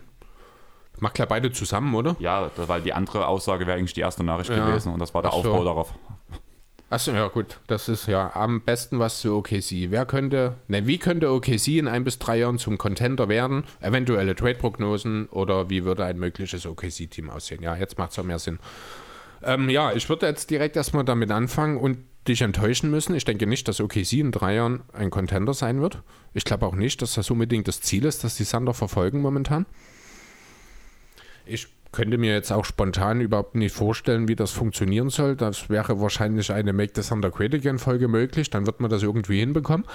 Aber ansonsten, ja, wir haben schon ganz kurz die Idee mit dem Number One Pick angesprochen. Das wäre natürlich eine Idee, wo das vielleicht funktionieren kann, auch wenn ich nicht glaube, dass man mit einem Kern aus einem 5 Jahres Jay und 3 Jahres Kate Cunningham dann schon Contender sein kann. Man kann dann vielleicht schon die Playoffs mitspielen. Äh, die Playoffs sollten in dem Punkt sicher sein. Sollten, ja. Ne? Aber man muss halt erst mal sehen. Also es wird ja wahrscheinlich eher nicht dazu kommen, dass man Kate Cunningham pickt, denn ich glaube nach wie vor nicht, dass die Pistons den Pick abgeben wollen. Ähm, ja, ansonsten, theoretisch hat man alle Möglichkeiten der Welt. Man hat ungefähr 100 Picks, man hat jede Menge Talent, man hat Spieler wie Kemba Walker, die man entsprechend auch äh, mit einem größeren Gehalt hat, wo man also auch größere Verträge verschiffen könnte. Also man könnte theoretisch sofort von einem Superstar traden wenn einer verfügbar wird bei den Sander. Das ist aber nicht das Ziel von Sam Presti. Er will hier äh, ja nach dem Vorbild, wie man es schon mal gemacht hat mit Westbrook, Harden und Co. Ja, Westbrook, Harden, Durant und Co. Genau. Äh, genau, man will äh, ein, ein junges Team formen, wachsen lassen, homogen äh, aufziehen sozusagen und damit dann Erfolg haben. Das dauert. Das ist völlig normal. Das wird auch nicht in drei Jahren passiert sein, denn selbst wenn man jetzt dreimal perfekt draftet, müssen diese Spieler auch erstmal entwickeln und sich aneinander gewöhnen und eine gewisse äh, Erwachsenenhärte, sage ich mal, auch sich aneignen. Von daher, ja, ich wüsste jetzt auch spontan ehrlich gesagt nicht, welche Spieler, äh, für um welche Spieler sich die Sander bemühen sollten im Sommer. Also die Sander sollten einen sehr, sehr entspannten Sommer vor sich haben. Man wird vereinzelt Angebote für die Veteranen im Team bekommen, sofern sie dann noch da sind. In Hofort hat man sich ja nun schon entledigt zum Beispiel. Ähm, aber ansonsten denke ich, wird man sich komplett auf die Entwicklung der jungen Spieler konzentrieren, wird entsprechend versuchen, klug zu picken, vielleicht nochmal mit seinen drei Firstwochen und versuchen, ein bisschen nach oben zu kommen, wenn man da den einen oder anderen Spieler hat, von dem man sagt, den will ich unbedingt haben, der passt perfekt in unsere Langzeitplanung. Ansonsten glaube ich nicht, dass besonders viel passiert bei den Sander. Ich würde sagen, die Thunder gehen irgendwie so einen Weg, den die Nets vor ein paar Jahren gegangen sind, wo man junge Talente einfach ausbildet, vielleicht auch ein paar ähm, ausge, aussortierte Spieler immer mal in den Kader reinholt, um sie auszuprobieren Du lachst? Ja, das ist, du hast recht, das stimmt schon. Ich, fand, ich musste in dem Moment, wo du Netz gesagt hast, hat es angefangen bei mir zu rattern, weil du vergleichst gerade das Team, das historisch die meisten Picks aller Zeiten hatte, mit dem Team, wenigsten, das die wenigsten ja. aller Zeiten Aber hatte. Aber trotzdem hat man halt junge Talente halt Aber gefördert. ja, ich weiß, man hat aussortierte Spieler halt versucht Dinwiddie zu zum Beispiel. Man hat eine Kultur geschaffen. Ja. Und was braucht OKC? Mehr als eine Kultur erstmal, so eine gewisse Stabilität in der Franchise weil wir reden eigentlich, wenn wir darüber sagen, wir wollen ein neues Team in Seattle, reden wir konsequent über zwei Franchises, die nach Seattle umgeschifft werden sollen. Das aber darüber reden wir doch mittlerweile nicht mehr. Momentan ist doch der Weg schon wieder ein anderer. Ja, aber vom Prinzip her war das halt ein sehr großes Thema immer. Und da reden wir über die Pelicans und reden über OKC. Wenn man eine gewisse Kultur geschaffen hat und danach auch wieder Erfolge hat, würde nie jemand darüber reden. Und wenn man das wiederholen kann im Sinne von, also man kann, wird es nicht wiederholen können, weil das einfach einmalig war, diese drei MVPs zu picken und an einem Team zu kombinieren. Das wird nie wieder funktionieren, irgendwie bin ich der Meinung, wenn dann ist es ein großer Zufall. Das ist einmal in der gesamten Liga-Historie passiert, muss man ja auch dazu sagen. Mhm. Das passiert halt einfach nicht wieder, auch wenn man das beste Scouting-Team der ganzen NBA hat. Es muss ja auch nicht nochmal so passieren. Ne? Es reicht ja, man muss ja keine drei MVPs picken. Es reicht ja, wenn du einen pickst und dir dann noch die äh, Komplementärspieler entsprechend passend dazu holst. Genau. Und auf was ich halt raus will, ich denke, dass man halt einfach die jungen Talente fördern will. Mal gucken, wo kann man wen hin verschicken, welche Verträge gibt man den Spielern, um sie vielleicht später gut weiter traden zu können um danach halt mit Kombination junge Talente mit Picks beziehungsweise Spieler, die man halt im Überschuss hat, ähnlich wie wir ja auch über die Atlanta Hawks geredet haben, die viele junge Spieler hat und die sich ein bisschen auf einer kleinen Position tummeln, ja. um dann aus einer Kombination aus Picks und diesen Spielern vielleicht wirklich mal einen unzufriedenen Superstar zu holen, weil sind wir ehrlich, welcher Superstar kommt nach Oklahoma? Richtig. In der Free In der Free Agency wahrscheinlich, wahrscheinlich keiner. Wenn, dann musst du eine gewisse Kultur schaffen, musst du dann schon den einen oder anderen Spieler dazu holen, per Trade, was anderes bleibt ja eigentlich nicht übrig. Richtig. Und dann hoffen, dass das halt irgendwie funktioniert. Du hast mit SGA einen guten Grundbaustein, wo halt wahrscheinlich auch ein paar Spieler sagen, hier ist zumindest schon mal jemand, der mir meine 20 Punkte neben mir machen kann. Ja, du hast, du hast auch so, du hast mit dort einen exzellenten perspektivischen 3D-Spieler, du hast mit Poguszewski so eine absolute Wildcard, aus dem alles werden kann. Also der erinnert mich manchmal ein bisschen daran, wie Jannis früher, nur dass er schon weiter ist. Nein. Weil er, nee, also so von seiner körperlich, ne, weil er halt so ein Schlacks ist, der, aber, also er ist schon wirklich viel weiter, als es Janis damals war, da müssen wir nicht drüber reden. Pokuschewski ist ein echt geskillter Basketballspieler, das war ja Janis damals wirklich nicht. Ähm, ja, wenn man aber so mal ein bisschen schaut, auf den großen Positionen, wenn man irgendwie versucht, was zu machen, müsste man wahrscheinlich dort ansetzen, wenn dein bester Bigman Kenrick Williams ist ja, ist eigentlich oder Tony. Bradley. Dann eher Tony Naja, Bradley. Bigman. Also ich habe da jetzt mal die Ja, aber ähm, Williams spielt ja 3-4. Also, Ja, na, das muss man dann eh sehen. Ne? Die Frage ist halt, was machst du mit Pokuschewski perspektivisch? Ist das dein Vierer der Zukunft? Dann brauchst du einen defensiv starken Sender. Weiß ich nicht, ob Tony Bradley perspektivisch dann die Lösung sein kann, ob man vielleicht dahingehend ein bisschen was macht. man kann sich ja um Steven Adams bemühen. ja, genau. Äh, tatsächlich hatte ich jetzt spontan Jared Allen im Kopf, der wahrscheinlich nicht nochmal wechseln wird, den ich mir aber hier gut vorstellen könnte, um ehrlich zu sein. Auch von der Altersstruktur her wird es noch Äh, passen, gerade- so. Ja, stimmt, ist mit seinen, ich glaube, 24 schon ganz schön alt, ne, für die Sander. Für die Thunder ja. Für jedes andere Team in der NBA wäre es Ja, ein Jungspund, genau. aber bei den Thundern wäre es halt schon so. Ähm, ja, aber ansonsten, wie gesagt, also ich sehe die Thunder nicht als Contender in den nächsten drei Jahren. Wenn alles super gut funktioniert, spielen sie in drei Jahren um die Playoffs mit. Das sollte das Ziel sein, bin ich der Meinung. Denke ich auch, nicht genau. zu weit gehen. In drei Jahren die Playoffs angreifen, das Team entwickeln. Bis dahin sollte auf jeden Fall drin sein. Eigentlich könnte man sogar sagen, die Playoffs schaffen und nicht bloß angreifen. Ja, man muss ja auch sehen, dass ja dann äh, die aktuelle Generation um äh, beispielsweise LeBron, um den Damian Lillard, die werden ja dann auch nicht jünger. Das heißt, an der Spitze wird dann vielleicht auch irgendwann mal ein bisschen Platz.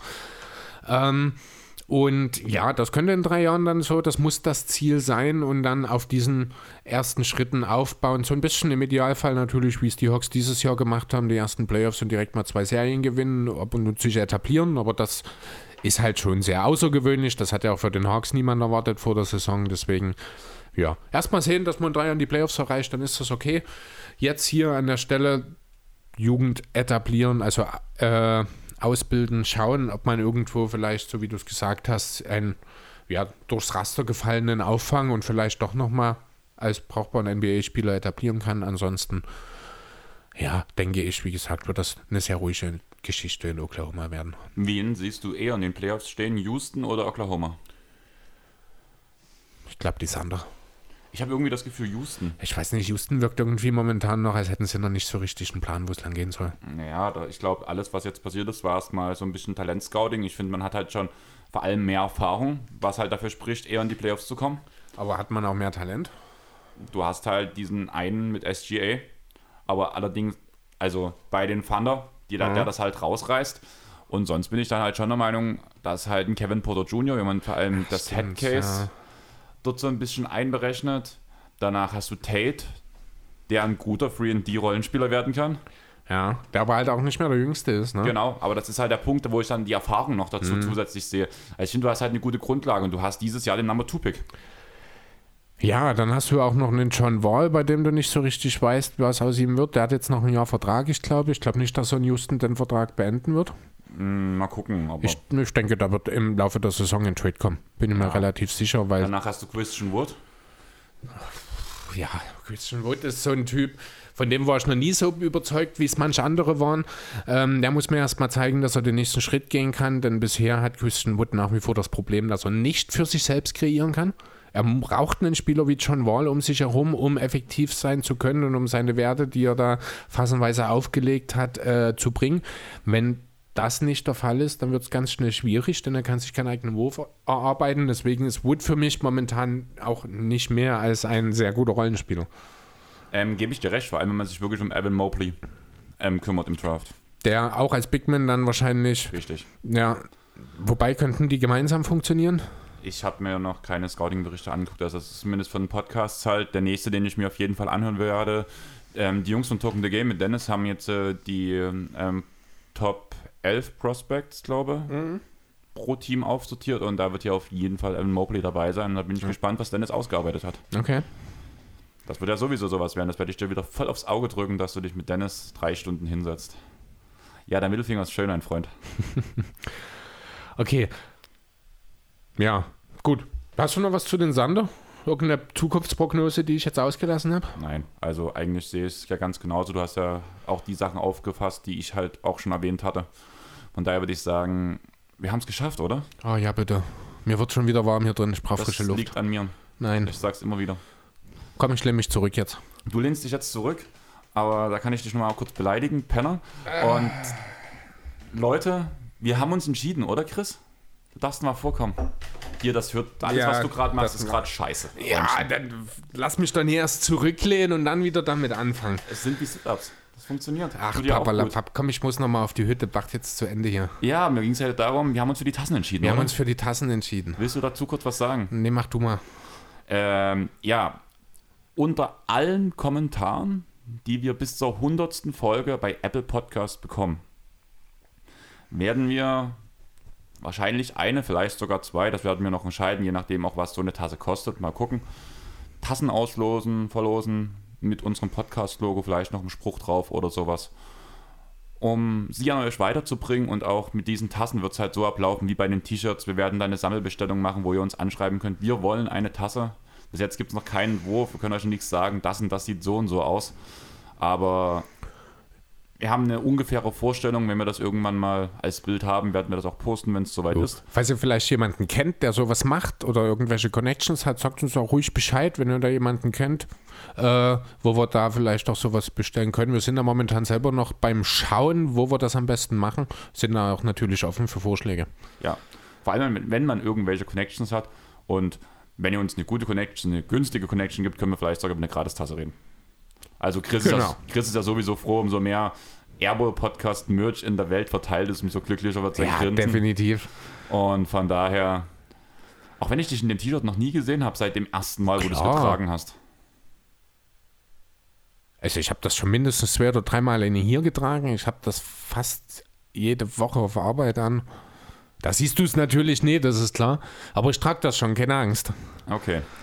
Ich trage halt NBA-Trikots und von daher, Ja, ich habe ein Web City T-Shirt an heute. ja, wie gesagt, ist mir egal. Aber wir müssen jetzt wirklich langsam, sonst mache Ja. ich mir in die Hosen. Also wie gesagt, wenn ihr an diesem Gewinnspiel irgendwo teilnehmen möchtet, dann hinterlasst doch bitte einfach auf Apple Podcast Rezensionen, Bewertungen. Dann kommt ihr damit in den Lostopf. Alle, die schon drin sind, äh, alle Kommentare, die schon geschrieben sind, gehören natürlich trotzdem de- in den Lostopf schon mit rein. Also ihr müsst keine Angst haben, ihr habt keine Nachteile, bloß weil ihr schon fleißig Rezensionen geschrieben habt. Aber für den Rest, schreibt uns dort welche, bewertet uns bitte. Lasst ein Follow auf dieser und auf Spotify und überall da. Folgt uns außerdem auf Instagram. Kommentiert bitte, liked, teilt. Dasselbe gilt für Twitter, dasselbe gilt für Facebook. Wir brauchen euch, um zu wachsen. Hast du Instagram genannt? Ja, Entschuldigung, als erstes. sorry. Und wir brauchen euch, um größer zu werden. Und gerade jetzt in der letzten Zeit, wir wollen größer werden. Und wir hoffen, dass es euch gefällt. Wenn euch was nicht gefällt, ge- schreibt uns gern an. Ihr könnt uns auch über unsere Privatprofile anschreiben. Mittlerweile sind die eigentlich so weit bekannt, dass das funktionieren sollte. Und ich würde sagen, wir wünschen euch noch eine schöne Woche. Wenn ihr das heut, heute hört, für euch heute, dann könnt ihr abends noch schön entspannt Suns gegen Milwaukee gucken. Für alle anderen habt ihr es wahrscheinlich schon verpasst. und wir werden dann nächste Woche über Space Jam 2 reden Ja. und über ein mögliches Game 5 oder den 4-0-Sweep der Phoenix Suns. Schauen wir mal. Vielleicht steht es auch 2-2, wer weiß. Ja, da fehlt Tai Lu, Ja, stimmt. Falscher Coach. falter Coach. Und Terrence Mann fehlt, also ganz klar. Somit haben wir ihn auch noch untergebracht. Und ich würde sagen, man, will- man möchte schön enden, so enden wir schön und deswegen Matthias Taibol. I'm your coffee for MVP, Leute. Ciao. Ciao. Ciao. Boots.